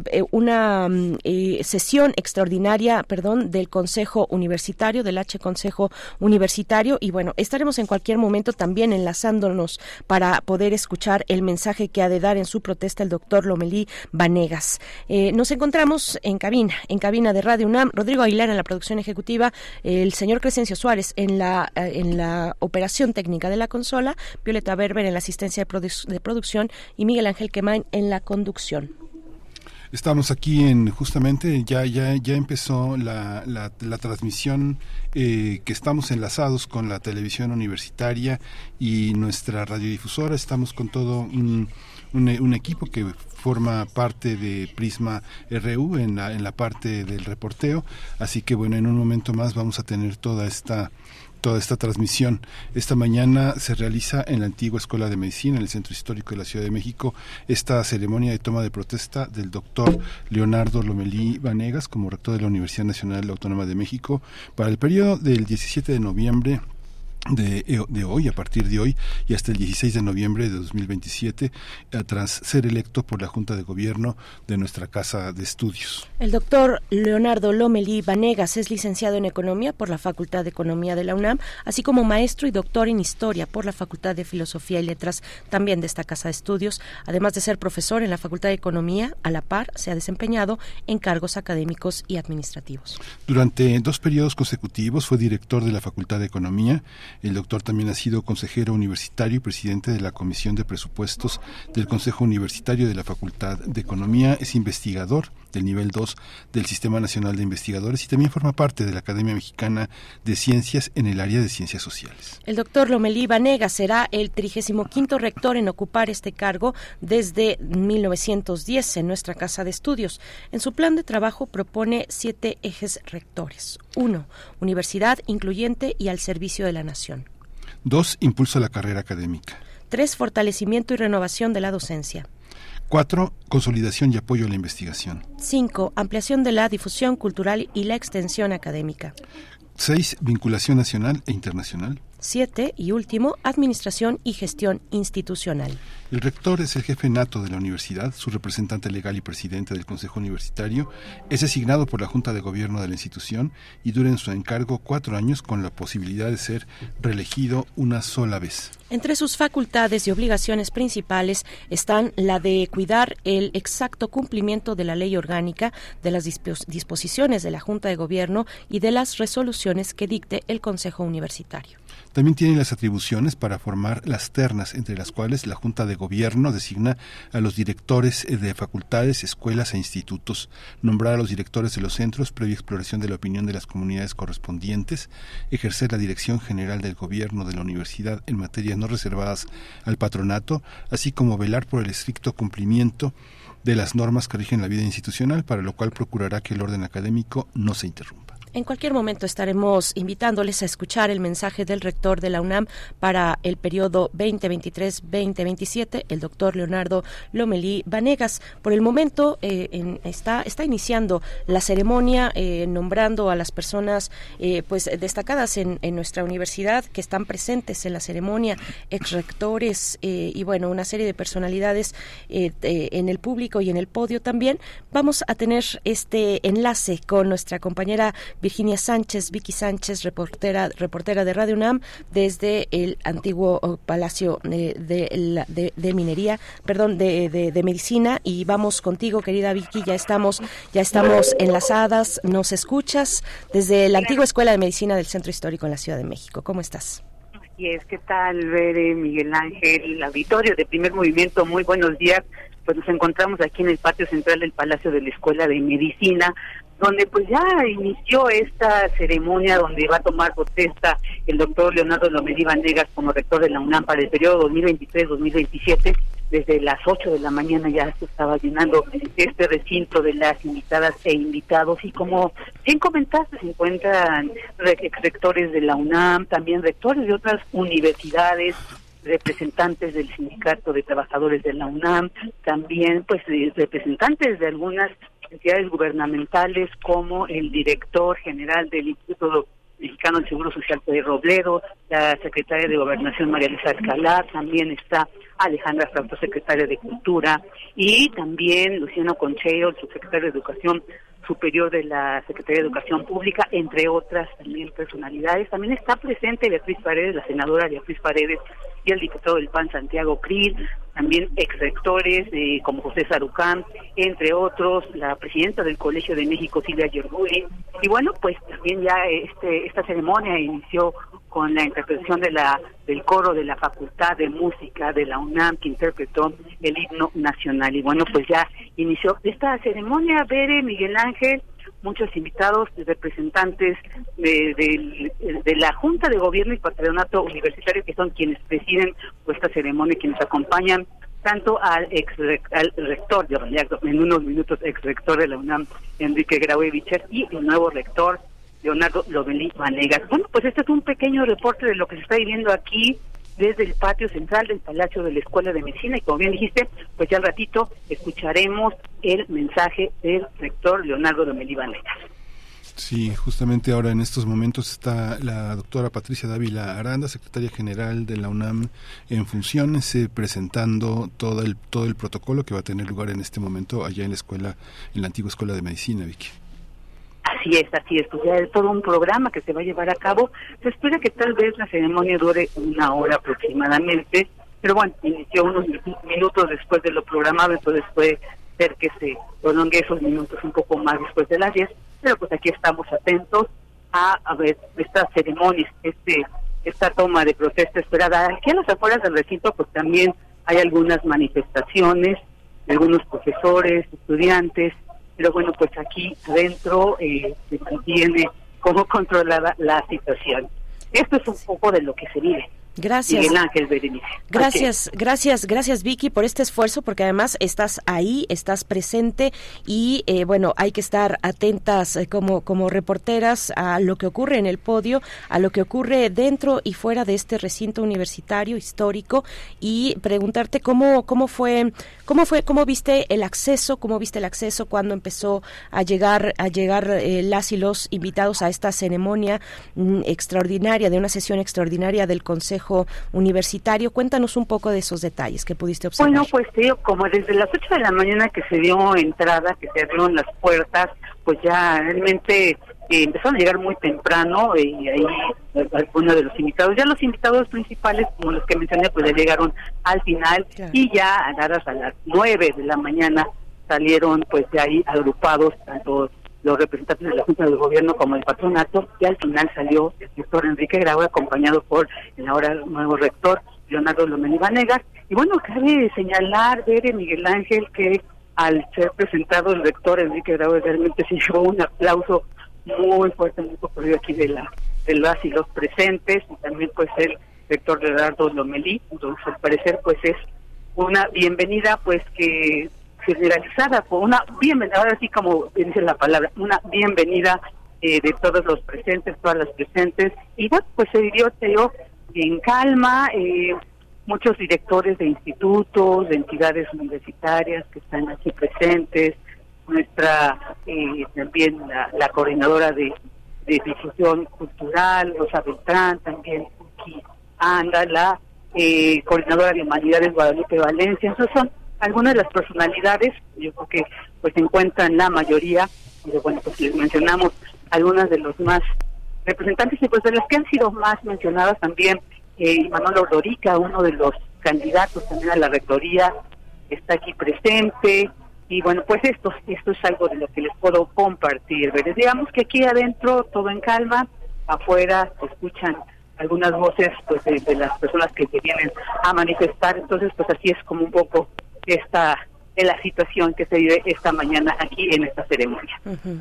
Pues muchas gracias, querida Vicky. Te dejamos en lo tuyo, te dejamos en esta mañana importante para nuestra universidad, la toma de protesta del rector, del rector de la UNAM, Leonardo Lomelí Vanegas, para el periodo 2023-2027. Y ya estaremos a lo largo del día escuchándote a ti, escuchando tu reporte también en Prisma R1, no se lo pierdan, con Deyanira Morán.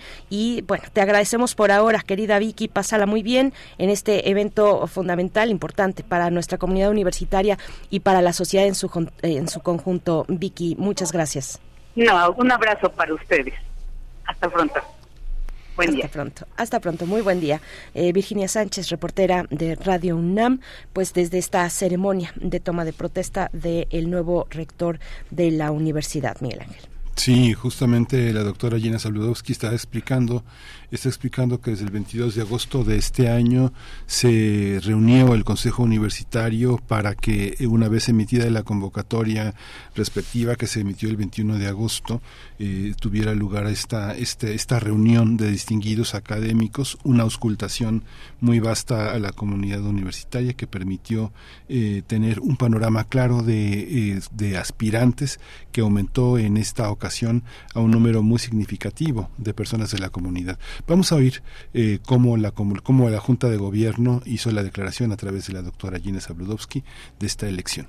La Junta de Gobierno llegó a un acuerdo después de una vasta auscultación a la comunidad universitaria que inició el 21 de agosto y que se extendió hasta el 3 de noviembre pasado. Con este ejercicio se identificaron los principales retos y desafíos que actualmente enfrenta la UNAM y las necesidades de cambio que deberá atender la persona nombrada para ocupar la rectoría. Con base en lo anterior, la Junta de Gobierno resolvió que la persona que cumple de mejor manera estos criterios es el doctor Leonardo Lomelí Vanegas. La Junta de Gobierno agradece la intensa y comprometida participación libre y responsable de las universitarias y de los universitarios y de manera especial la de los 17 aspirantes, hombres y mujeres, en este proceso. Acabamos de escuchar la voz de la doctora Gina Sabludowski para poner en contexto, para recordar cómo fue el anuncio la semana pasada de eh, finalmente el anuncio del nuevo del nombre del nuevo eh, rector de la universidad que ahora conocemos, el doctor Leonardo Lomelí Vanegas. En estos momentos se está llevando a cabo precisamente también un mensaje a, través de la doctora Gina Sabludowski, presidenta de la Junta de Gobierno de la UNAM. Vamos a escuchar. Nos enlazamos con la transmisión de, eh, que tiene lugar en la antigua Escuela de Medicina del Centro Histórico. Cambios tecnológicos en la docencia, la investigación, la extensión de la cultura y la administración. Igualmente, tomó en cuenta la proyección nacional e internacional tanto de la institución como de sus integrantes y la vinculación con todos los sectores de la sociedad así como la reflexión sobre las políticas públicas. Con estos elementos y después de una amplia y detenida deliberación, la Junta de Gobierno resolvió que la persona que cumple de mejor manera estos criterios es el doctor Leonardo Lomelí Vanegas, por lo que antecede y con fundamento en los artículos Tercero, fracción 7 de la Constitución Política de los Estados Unidos Mexicanos. Quinto y sexto, fracción 1 y último párrafo. Y noveno de la Ley Orgánica de la Universidad. 13 y 32 del Estatuto General de la Universidad. Y séptimo y noveno del Reglamento Interior de la Junta de Gobierno, este órgano colegiado tomó el siguiente acuerdo se nombra al doctor Leonardo Lomelí Vanegas rector de la Universidad Nacional Autónoma de México para el periodo que comprende del 17 de noviembre del 2023 al 16 de noviembre de 2027. Tercer punto. Se acordó emitir el comunicado que fue presentado a los medios de comunicación y a la opinión pública el 9 de noviembre.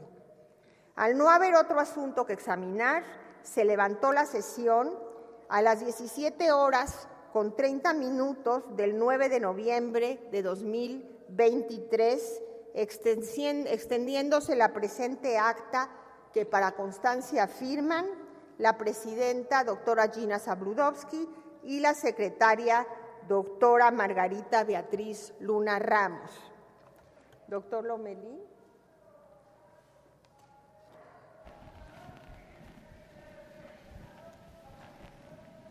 En concordancia con el acuerdo anterior, se procederá a tomar protesta al doctor Leonardo Lomelí Vanegas como rector de la Universidad Nacional Autónoma de México e imponerle la venera del rector.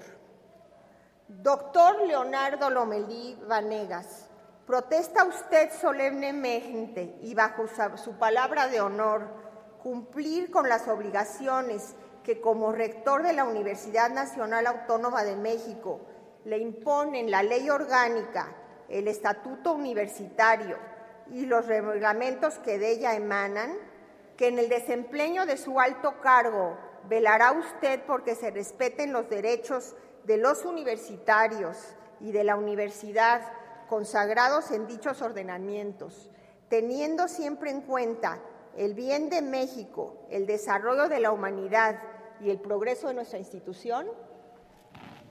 Sí, protesto. Si así lo hiciere, la nación y la universidad se lo premien y si no, se lo demanden.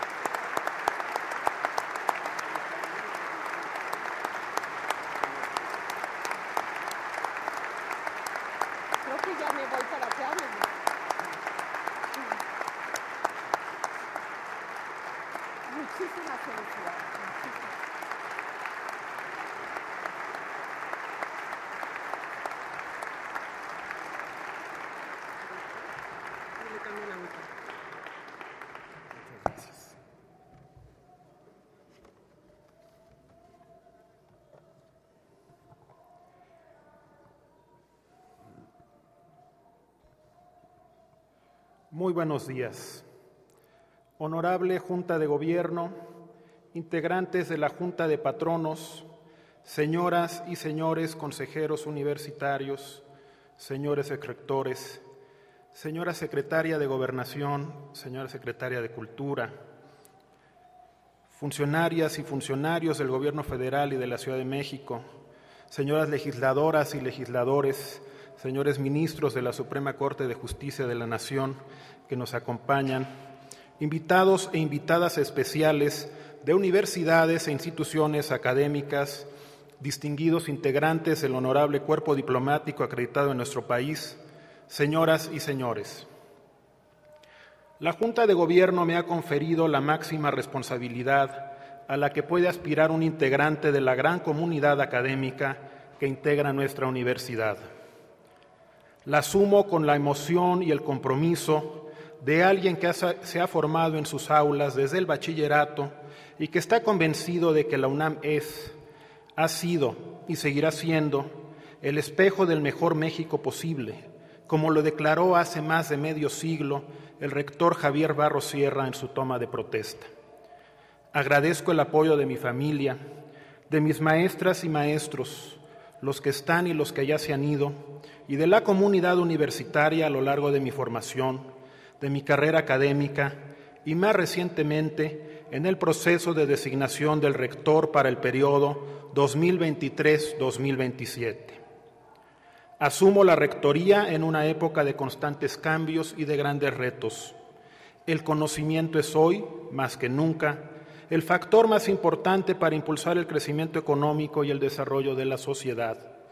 Sin embargo, el malestar con la forma en la que se ha gestionado la globalización económica en las últimas décadas y sus costos sociales también han generado un cuestionamiento a la ciencia y un desencanto con la política, que se traduce en actitudes extremistas que cuestionan no solamente lo que está mal, sino avances científicos innegables que es preciso reconocer y aquilatar en su justa dimensión. Hoy más que nunca es necesario tomar conciencia de la gravedad de los problemas políticos, económicos, sociales y ambientales que enfrenta la humanidad y asumir el compromiso de avanzar desde la universidad en la generación de alternativas de desarrollo socialmente incluyente y ambientalmente sustentable. Ante un entorno desafiante, la Universidad Nacional refrenda su convicción de que la educación es el instrumento más poderoso para transformar a la sociedad y superar las brechas socioeconómicas y culturales que afectan a la nación mexicana. Asume su compromiso de contribuir mediante la investigación científica y humanística a la solución de los problemas que aquejan al país y también al avance del conocimiento. Los universitarios reafirmamos nuestra vocación nacionalista y latinoamericanista pero convencidos también de la importancia de profundizar nuestro intercambio académico con el resto del mundo. Y renovamos nuestra convicción de que la difusión y la extensión de la cultura es una contribución fundamental para construir un mejor país y mejores personas, capaces de expresar sus emociones y también las preocupaciones de nuestra época. La Universidad Nacional tiene grandes fortalezas que debe preservar y acrecentar, pero también desafíos que deberá enfrentar en los próximos años. A lo largo de nuestra historia, hemos sido capaces de construir una forma de gobierno adecuada a las características y funciones de una institución académica.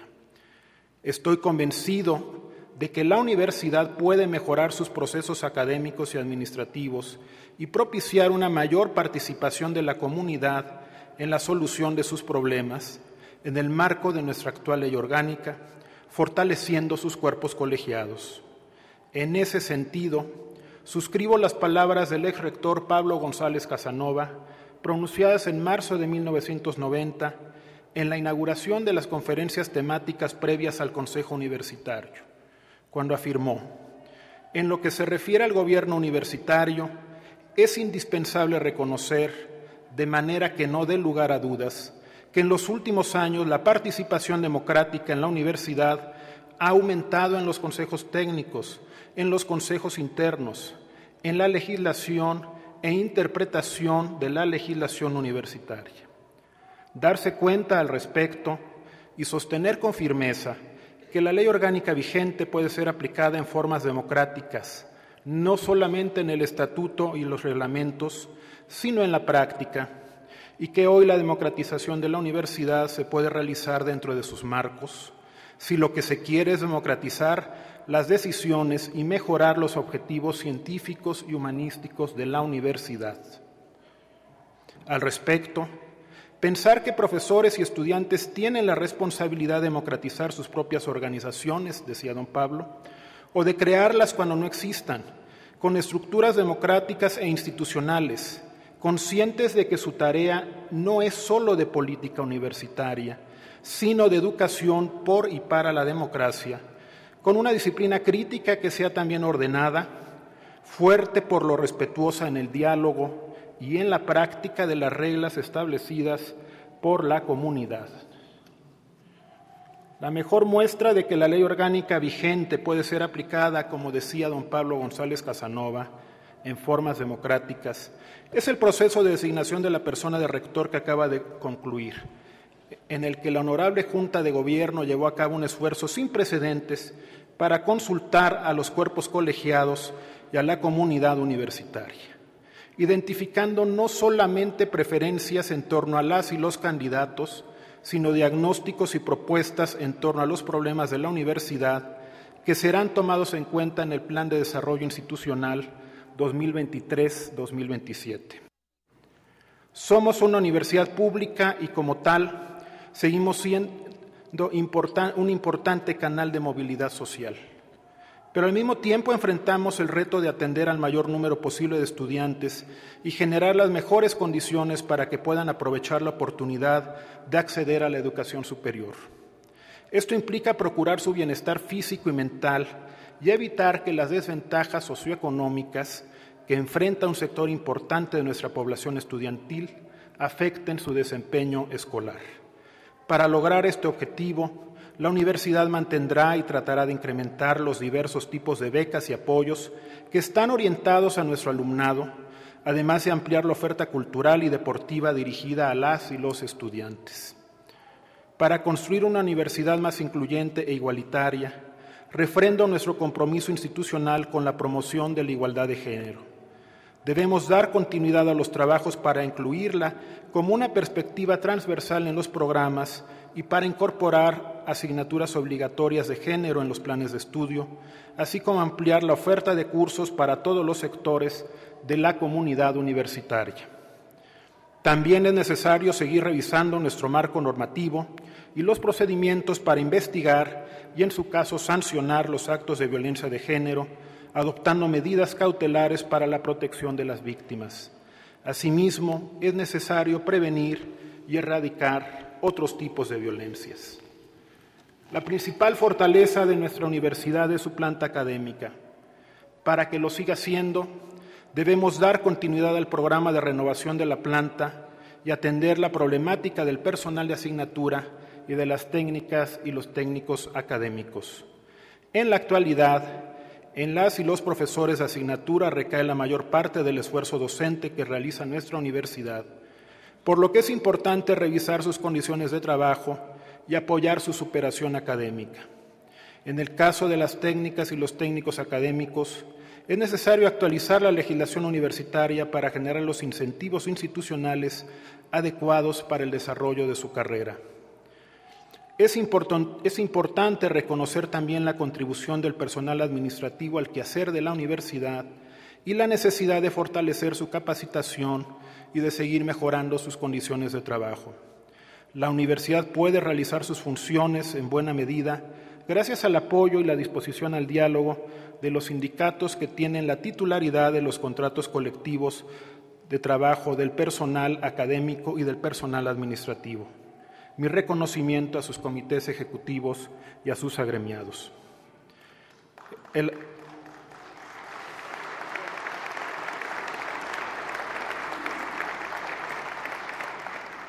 avance acelerado del conocimiento nos plantea importantes retos para la docencia en todos sus niveles.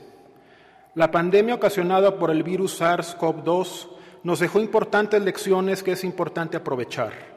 Debemos flexibilizar tanto los planes de estudio como los métodos de enseñanza para construir modelos híbridos o mixtos que permitan combinar la docencia presencial con la educación a distancia. Debemos incorporar plenamente a la enseñanza las modernas tecnologías de la información y la comunicación y del aprendizaje y del conocimiento, sin perder de vista que la tecnología no suple la buena didáctica, pero sí la complementa y la potencia.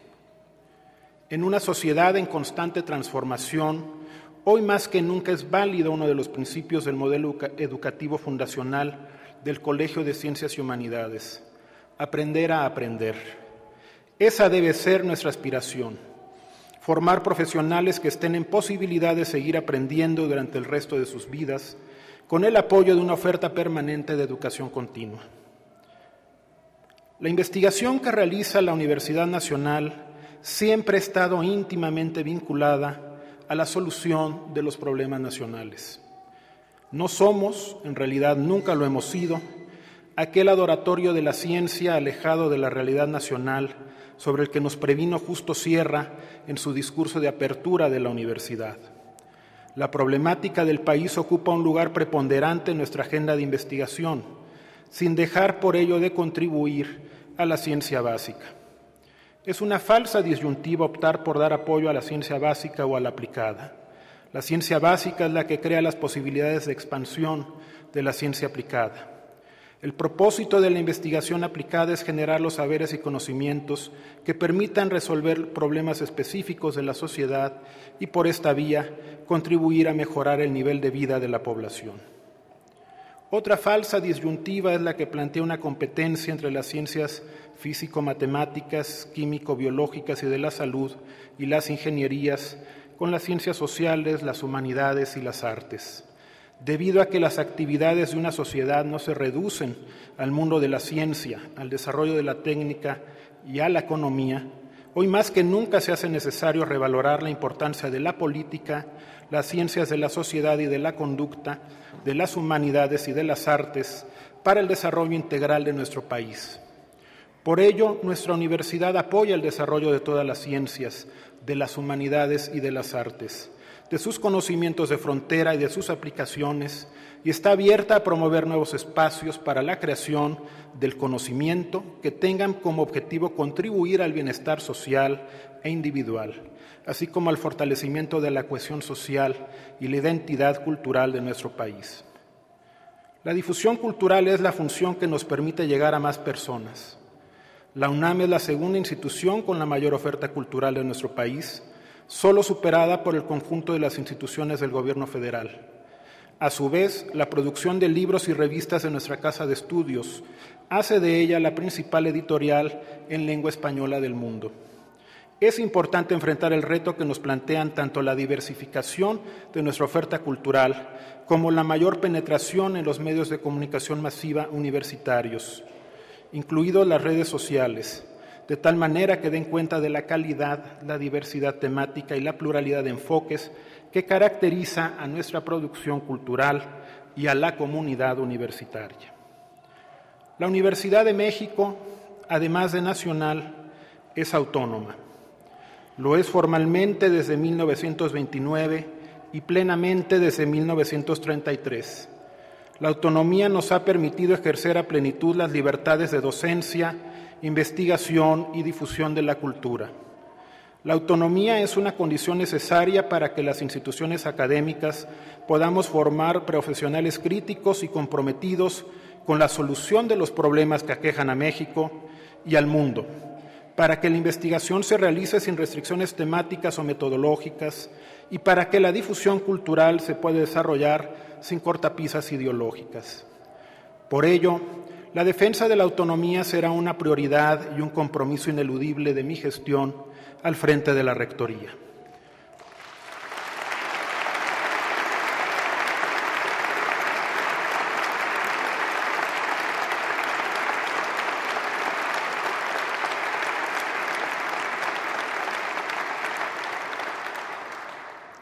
Somos una casa de estudios en la que confluyen todas las clases sociales y todas las ideologías. En nuestra pluralidad reside gran parte de nuestra fortaleza. De ahí la importancia de defenderla frente a cualquier pretensión de imponer visiones que se asuman como las únicas válidas sobre la realidad social y el conocimiento. Hace casi 90 años el rector Manuel Gómez Morín señaló, la existencia de la universidad no es un lujo, sino una necesidad primordial para la República. El trabajo de los universitarios no es solo un derecho, sino una responsabilidad social bien grave. Ni la universidad puede vivir, ni los universitarios pueden trabajar con el fruto que la comunidad tiene el derecho de exigirles si las condiciones de apoyo y de comprensión no se cumplen. La universidad, ennoblecida por la libertad y responsable por ella de su misión, no atada o sumisa a una tesis o a un partido, sino manteniendo siempre abiertos los caminos del descubrimiento y viva la actitud de auténtico trabajo y de crítica veraz, no sujeta al elogio del presente, sino empeñada en formar el porvenir, dará a la República, cualquiera que sea el estado de la organización social y política, la seguridad permanente de mejoramiento y renovación. El día de hoy hago votos porque así sea y exhorto a la comunidad universitaria a que, trabajemos todos juntos por ello. Por mi raza hablará el Espíritu.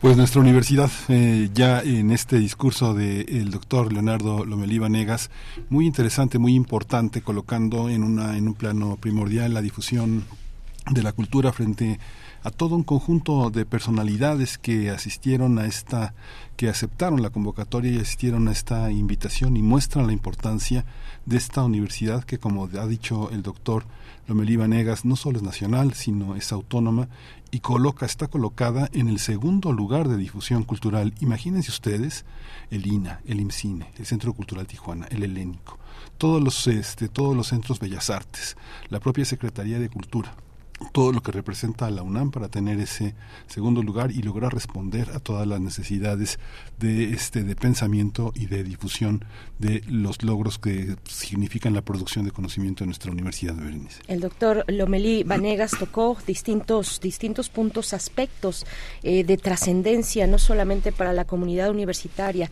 también de trascendencia nacional eh, hacia el final. Bueno, ahí reiteraba su compromiso con la defensa de la autonomía, pero habló también de, hizo, hizo algunas citas interesantes, citando a Justo Sierra, eh, dijo, no somos aquel laboratorio de la ciencia que nos aleja de la universidad. Citó también antes en su discurso a el que fue también rector universitario, Pablo González Casanova, don Pablo González Casanova en 1990, eh, con, esta, con esta idea de la, em, de la participación democrática universitaria que había que reconocer en lo que se refiere al gobierno universitario, reconocer que en los últimos años, decía en aquel momento don Pablo González Casanova, la participación democrática en distintos eh, cuerpos colegiados, en distintos ámbitos de la población de nuestra universidad es un hecho e iba ampliándose y eh, pues avanzando de manera firme. Habló entonces eh, de la participación democrática, de la autonomía, de la cercanía, del compromiso de la universidad con la sociedad en una época de constantes cambios, dijo y abrió así el doctor Lomelí, eh, asumo en una época de constantes cambios, de eh, un malestar manifiesto con la forma en la que se ha gestionado la economía global eh, habló de ese, dio ese contexto, acudiendo casi de inmediato al inicio de su, de su discurso a la cuestión económica y al, al malestar que ha generado eh, la gestión, digamos, con una mirada neoliberal y global de, de la economía. Eh, dio aspectos importantes también en términos de la igualdad de género. Mencionó lo que viene a continuación, que es desarrollar, que es elaborar el plan de desarrollo institucional 2023-2027 y bueno, en todo momento también eh, eh, habló de, que la universidad asume su compromiso de contribuir a la sociedad frente a tantos desafíos, eh, Miguel Ángel, pero reconociendo también que la universidad es todavía y ha sido y es todavía un canal importante de movilidad social. Sí, justamente también reconoció esta carga enorme que tienen los profesores de asignatura, la promesa, el compromiso de generar concursos de oposición, de poder también tener la dignificación de los profesores que también este por su edad continúan también en, esta en esta casa de estudios ofreciendo lo, mejor de sí mismos y ofrecer las perspectivas también para el tránsito a una jubilación digna a una incorporación de nuevos profesores de nuevos egresados de los doctorados de los posgrados y que contribuyen a esto que él llamó eh, la la solución de problemas nacionales. Es muy importante entender ese papel de la universidad. Es un papel muy complejo, muy difícil, porque contribuir a la solución de los problemas nacionales significa ser la conciencia crítica de la nación, establecer diagnósticos sin importar ideologías, clases sociales y no construir tampoco adoratorios, falsos adoratorios ni de la ciencia, ni de las humanidades, ni de las ciencias sociales, sino trabajar en función de estos ejes que son el de la autonomía, la investigación y la difusión de la cultura. Así, así fue parte del discurso del doctor Leonardo Lomelí Vanegas, rector de la Universidad Nacional Autónoma de México para el periodo 2023-2027 que tuvo lugar en el Palacio de la, ah, de la antigua Escuela de, Medicina y que, mm, bueno, eh, realizó frente a la Junta de Gobierno, frente al Consejo Universitario, eh, frente a los ex rectores que estaban ahí en primera fila, también eh, coordinadores eh, distintos de nuestra universidad, de ciencias, de humanidades, eh, los, los participantes también en el proceso, naturalmente en este proceso de selección de la persona que ocuparía la rectoría, que ahora llega con este, con este discurso, bueno, aún al inicio de una nueva etapa con el doctor Lomelí Vanegas a cargo. Miguel Ángel. Sí, además muy estimulante escuchar de propia, de la propia voz del nuevo rector la importancia que le da a esta manera de comunicar al interior de la universidad sin la espectacularidad, sin la, sin la presencia este, constrictiva del dinero, sino de la, de la meditación que significa tener unas redes sociales universitarias y tener medios universitarios. Esta estación que ustedes están escuchando forma parte de esa de ese desarrollo que tenemos que, cuidar, que promover, así como la televisión universitaria, lo nacional, lo autónomo como ejes muy importantes y esto que hacemos en conjunto con ustedes. Hay un consejo ciudadano, hay un consejo que vigila y que cuida al, al, radio escucha en su participación con nuestra radiodifusora, así que bueno, eh, se inicia un nuevo periodo que, en el que todos tenemos que participar de una manera muy activa. Les dejamos con eh, este este tema para hacer un respiro, este tema de mm, el tema de Radio Universidad, este Mester de Juglares del compositor mexicano Miguel Bernal Jiménez, el concertino para órgano y orquesta.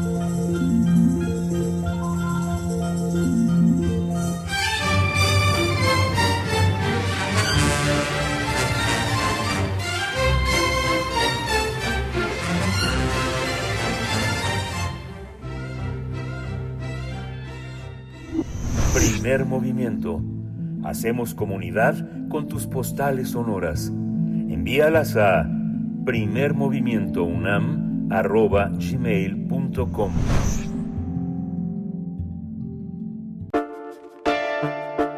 Es hora de Poesía Necesaria. La poesía de esta mañana es del poeta eh, baja californiano, jalisciense, Jorge Ruiz Dueñas, un hombre que ha editado, se ha editado su trabajo en el material de lectura de nuestra universidad, presentado por el escritor Héctor Carreto, eh, uno de nuestros críticos, también poeta, también ensayista, eh, muy interesante. Jorge Ruiz Dueñas nació en Guadalajara en el 46, pero su patria espiritual es ese largo brazo de granito que la imaginación tanto quiso dibujar como isla, que es Baja California, donde se asentó en el medio siglo, en 1952, con su familia y que después continuó su obra en la Ciudad de México. Él es autor de Tierra Final, eh, El Pescador del Sueño, Tornaviaje, Las Noches de Salé, Tiempo de Ballenas, Guerrero Negro, y lo vamos a acompañar con algo que es muy cercano a su, a su gusto, que es eh, el fado. Va, voy a colocar aquí del álbum Lágrimas de 1993, que cumple justamente 30 años, este trabajo de Dulce Pontes, canción, canción del mar. Dice así este poema de Jorge Ruiz Dueñas que forma parte de Guerrero Negro en su parte 11. Escribo sobre ti y así no escapas. Anticipo tu misterio. La bahía, diadema engastada, se alza en andamios de la muerte. Veo la colina de los hibiscus, aspiro la noche y perdura inalterable cuando tú, incierto navegante, llegas a puerto con la ganzúa prendida de acertijos, de cábalas humeantes. Sí, tú, mi haz de espada, transfiguración de Dios ocupado de sí mismo. Errante como soy, esquivo la luz, llego a ti, pero adviertes que el dolor clava el marfil bajo mi yugular que sobrevive y vuelvo a embestir. Pluma en triestre, sobre recuerdos que la imaginación reposa en espacios del riesgo, donde caía antes de tiempo, desliza en suerte. Pero ¿es el caso de transcribir la propia página? Imagino buques en recalada, naves de eslora inexistente, naufragio de la oscuridad, y en esa visión te arraigo una vez más, rasgo el velo, lienzo de misterios. Pero ¿quién renuncia al poder de la manada? Por los montes asciende ya el vaho palino del océano y me pregunto si bajo el mismo manto el mensaje llega, si te libera o te tortura, si en el curso de los planetas presientes la fragilidad de la carne, la minúscula extensión de nuestro tiempo, feliz coincidencia, aquí y ahora, en que atrapados podemos a formar, pasemos a formar otro silencio.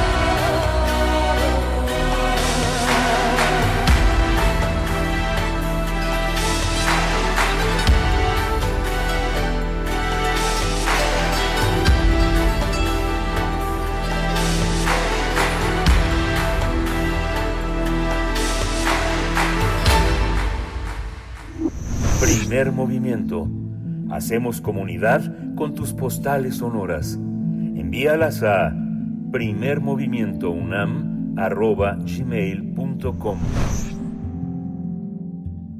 9 con 56 minutos de la mañana, viernes 17 de noviembre del 2023. Bueno, estamos ya en los últimos minutos de esta emisión que ha sido importante, ha sido una emisión eh, en la última hora. Hemos dedicado pues a escuchar, a escuchar, a dar contexto también de este primer discurso, el discurso de la toma de protesta del doctor Leonardo Lomelí Vanegas tras asumir el cargo como rector para el próximo periodo, para este periodo que ya empieza a correr 2023-2027. Miguel Ángel, hemos destacado también algunos de los elementos, aspectos importantes de un discurso interesante, de un discurso eh, eh, sólido, importante y que, bueno, queda, queda ahí eh, en los distintos canales universitarios, en UNAM Global, en TV UNAM también, para su, su consulta. Hay, pues, también una posibilidad de acercarse a la Dirección General de Comunicación Social de la UNAM, donde ya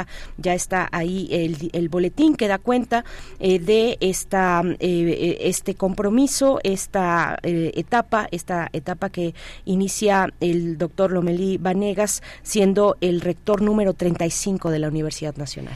Sí, Berenice, y justamente eh, no se arredra entre los cuestionamientos de la sociedad mexicana, del gobierno en turno, una universidad que necesita cambios, que necesita diálogo, que necesita conversación al interior y hacia afuera. Eh, eh, hay una, es una universidad que escucha, le toca un desafío histórico muy grande, un, un cambio en la historia de México en este nuevo siglo y en, en, en lo general han sido abordadas las líneas, las líneas de la mano de ese, de ese destino que nos espera, pero en el que tenemos la oportunidad de ser unos actores importantes y modificarlo a nuestro interés eh, eh, universitario y social pues inicia así un nuevo periodo en la rectoría de nuestra Universidad Nacional. Gracias a todos ustedes por sus comentarios en redes sociales. Entre otras cuestiones, por acá Esther Chivis nos recuerda que este fin de semana será fin de semana de la FILIG 2023 y también del Eurojazz eh, en, Ciudad de México, la FILIG en, Chapultepec, eh, el Eurojazz del 12 al 26 de noviembre con distintos conciertos, entrada libre en el Senado bueno, pues vamos a despedir con música, Miguel Ángel. Vamos a despedir con, música esta, esta mañana. Sí, vamos con música. Pues ayer se dieron a conocer los eh, premios eh, Latin Grammy mm. y la ganadora de la grabación del año es Natalia Lafourcade. Nos vamos a despedir con esta canción, Todas las Flores. Gracias al equipo. Gracias, Miguel Ángel. Gracias. Esto fue el primer movimiento. El mundo desde la universidad.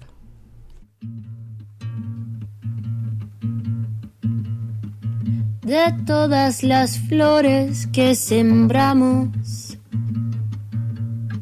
Solo quedan unas encendidas. Cada mañana se preguntan cuándo llegarás para cantarles de todas las lunas que miramos solo quedan algunas memorias. Cuando nos reímos, cuando nos tuvimos, en las calles de Madrid borrachos fuimos sin un rumbo fijo. Cuando nos bailamos, cuando nos perdimos.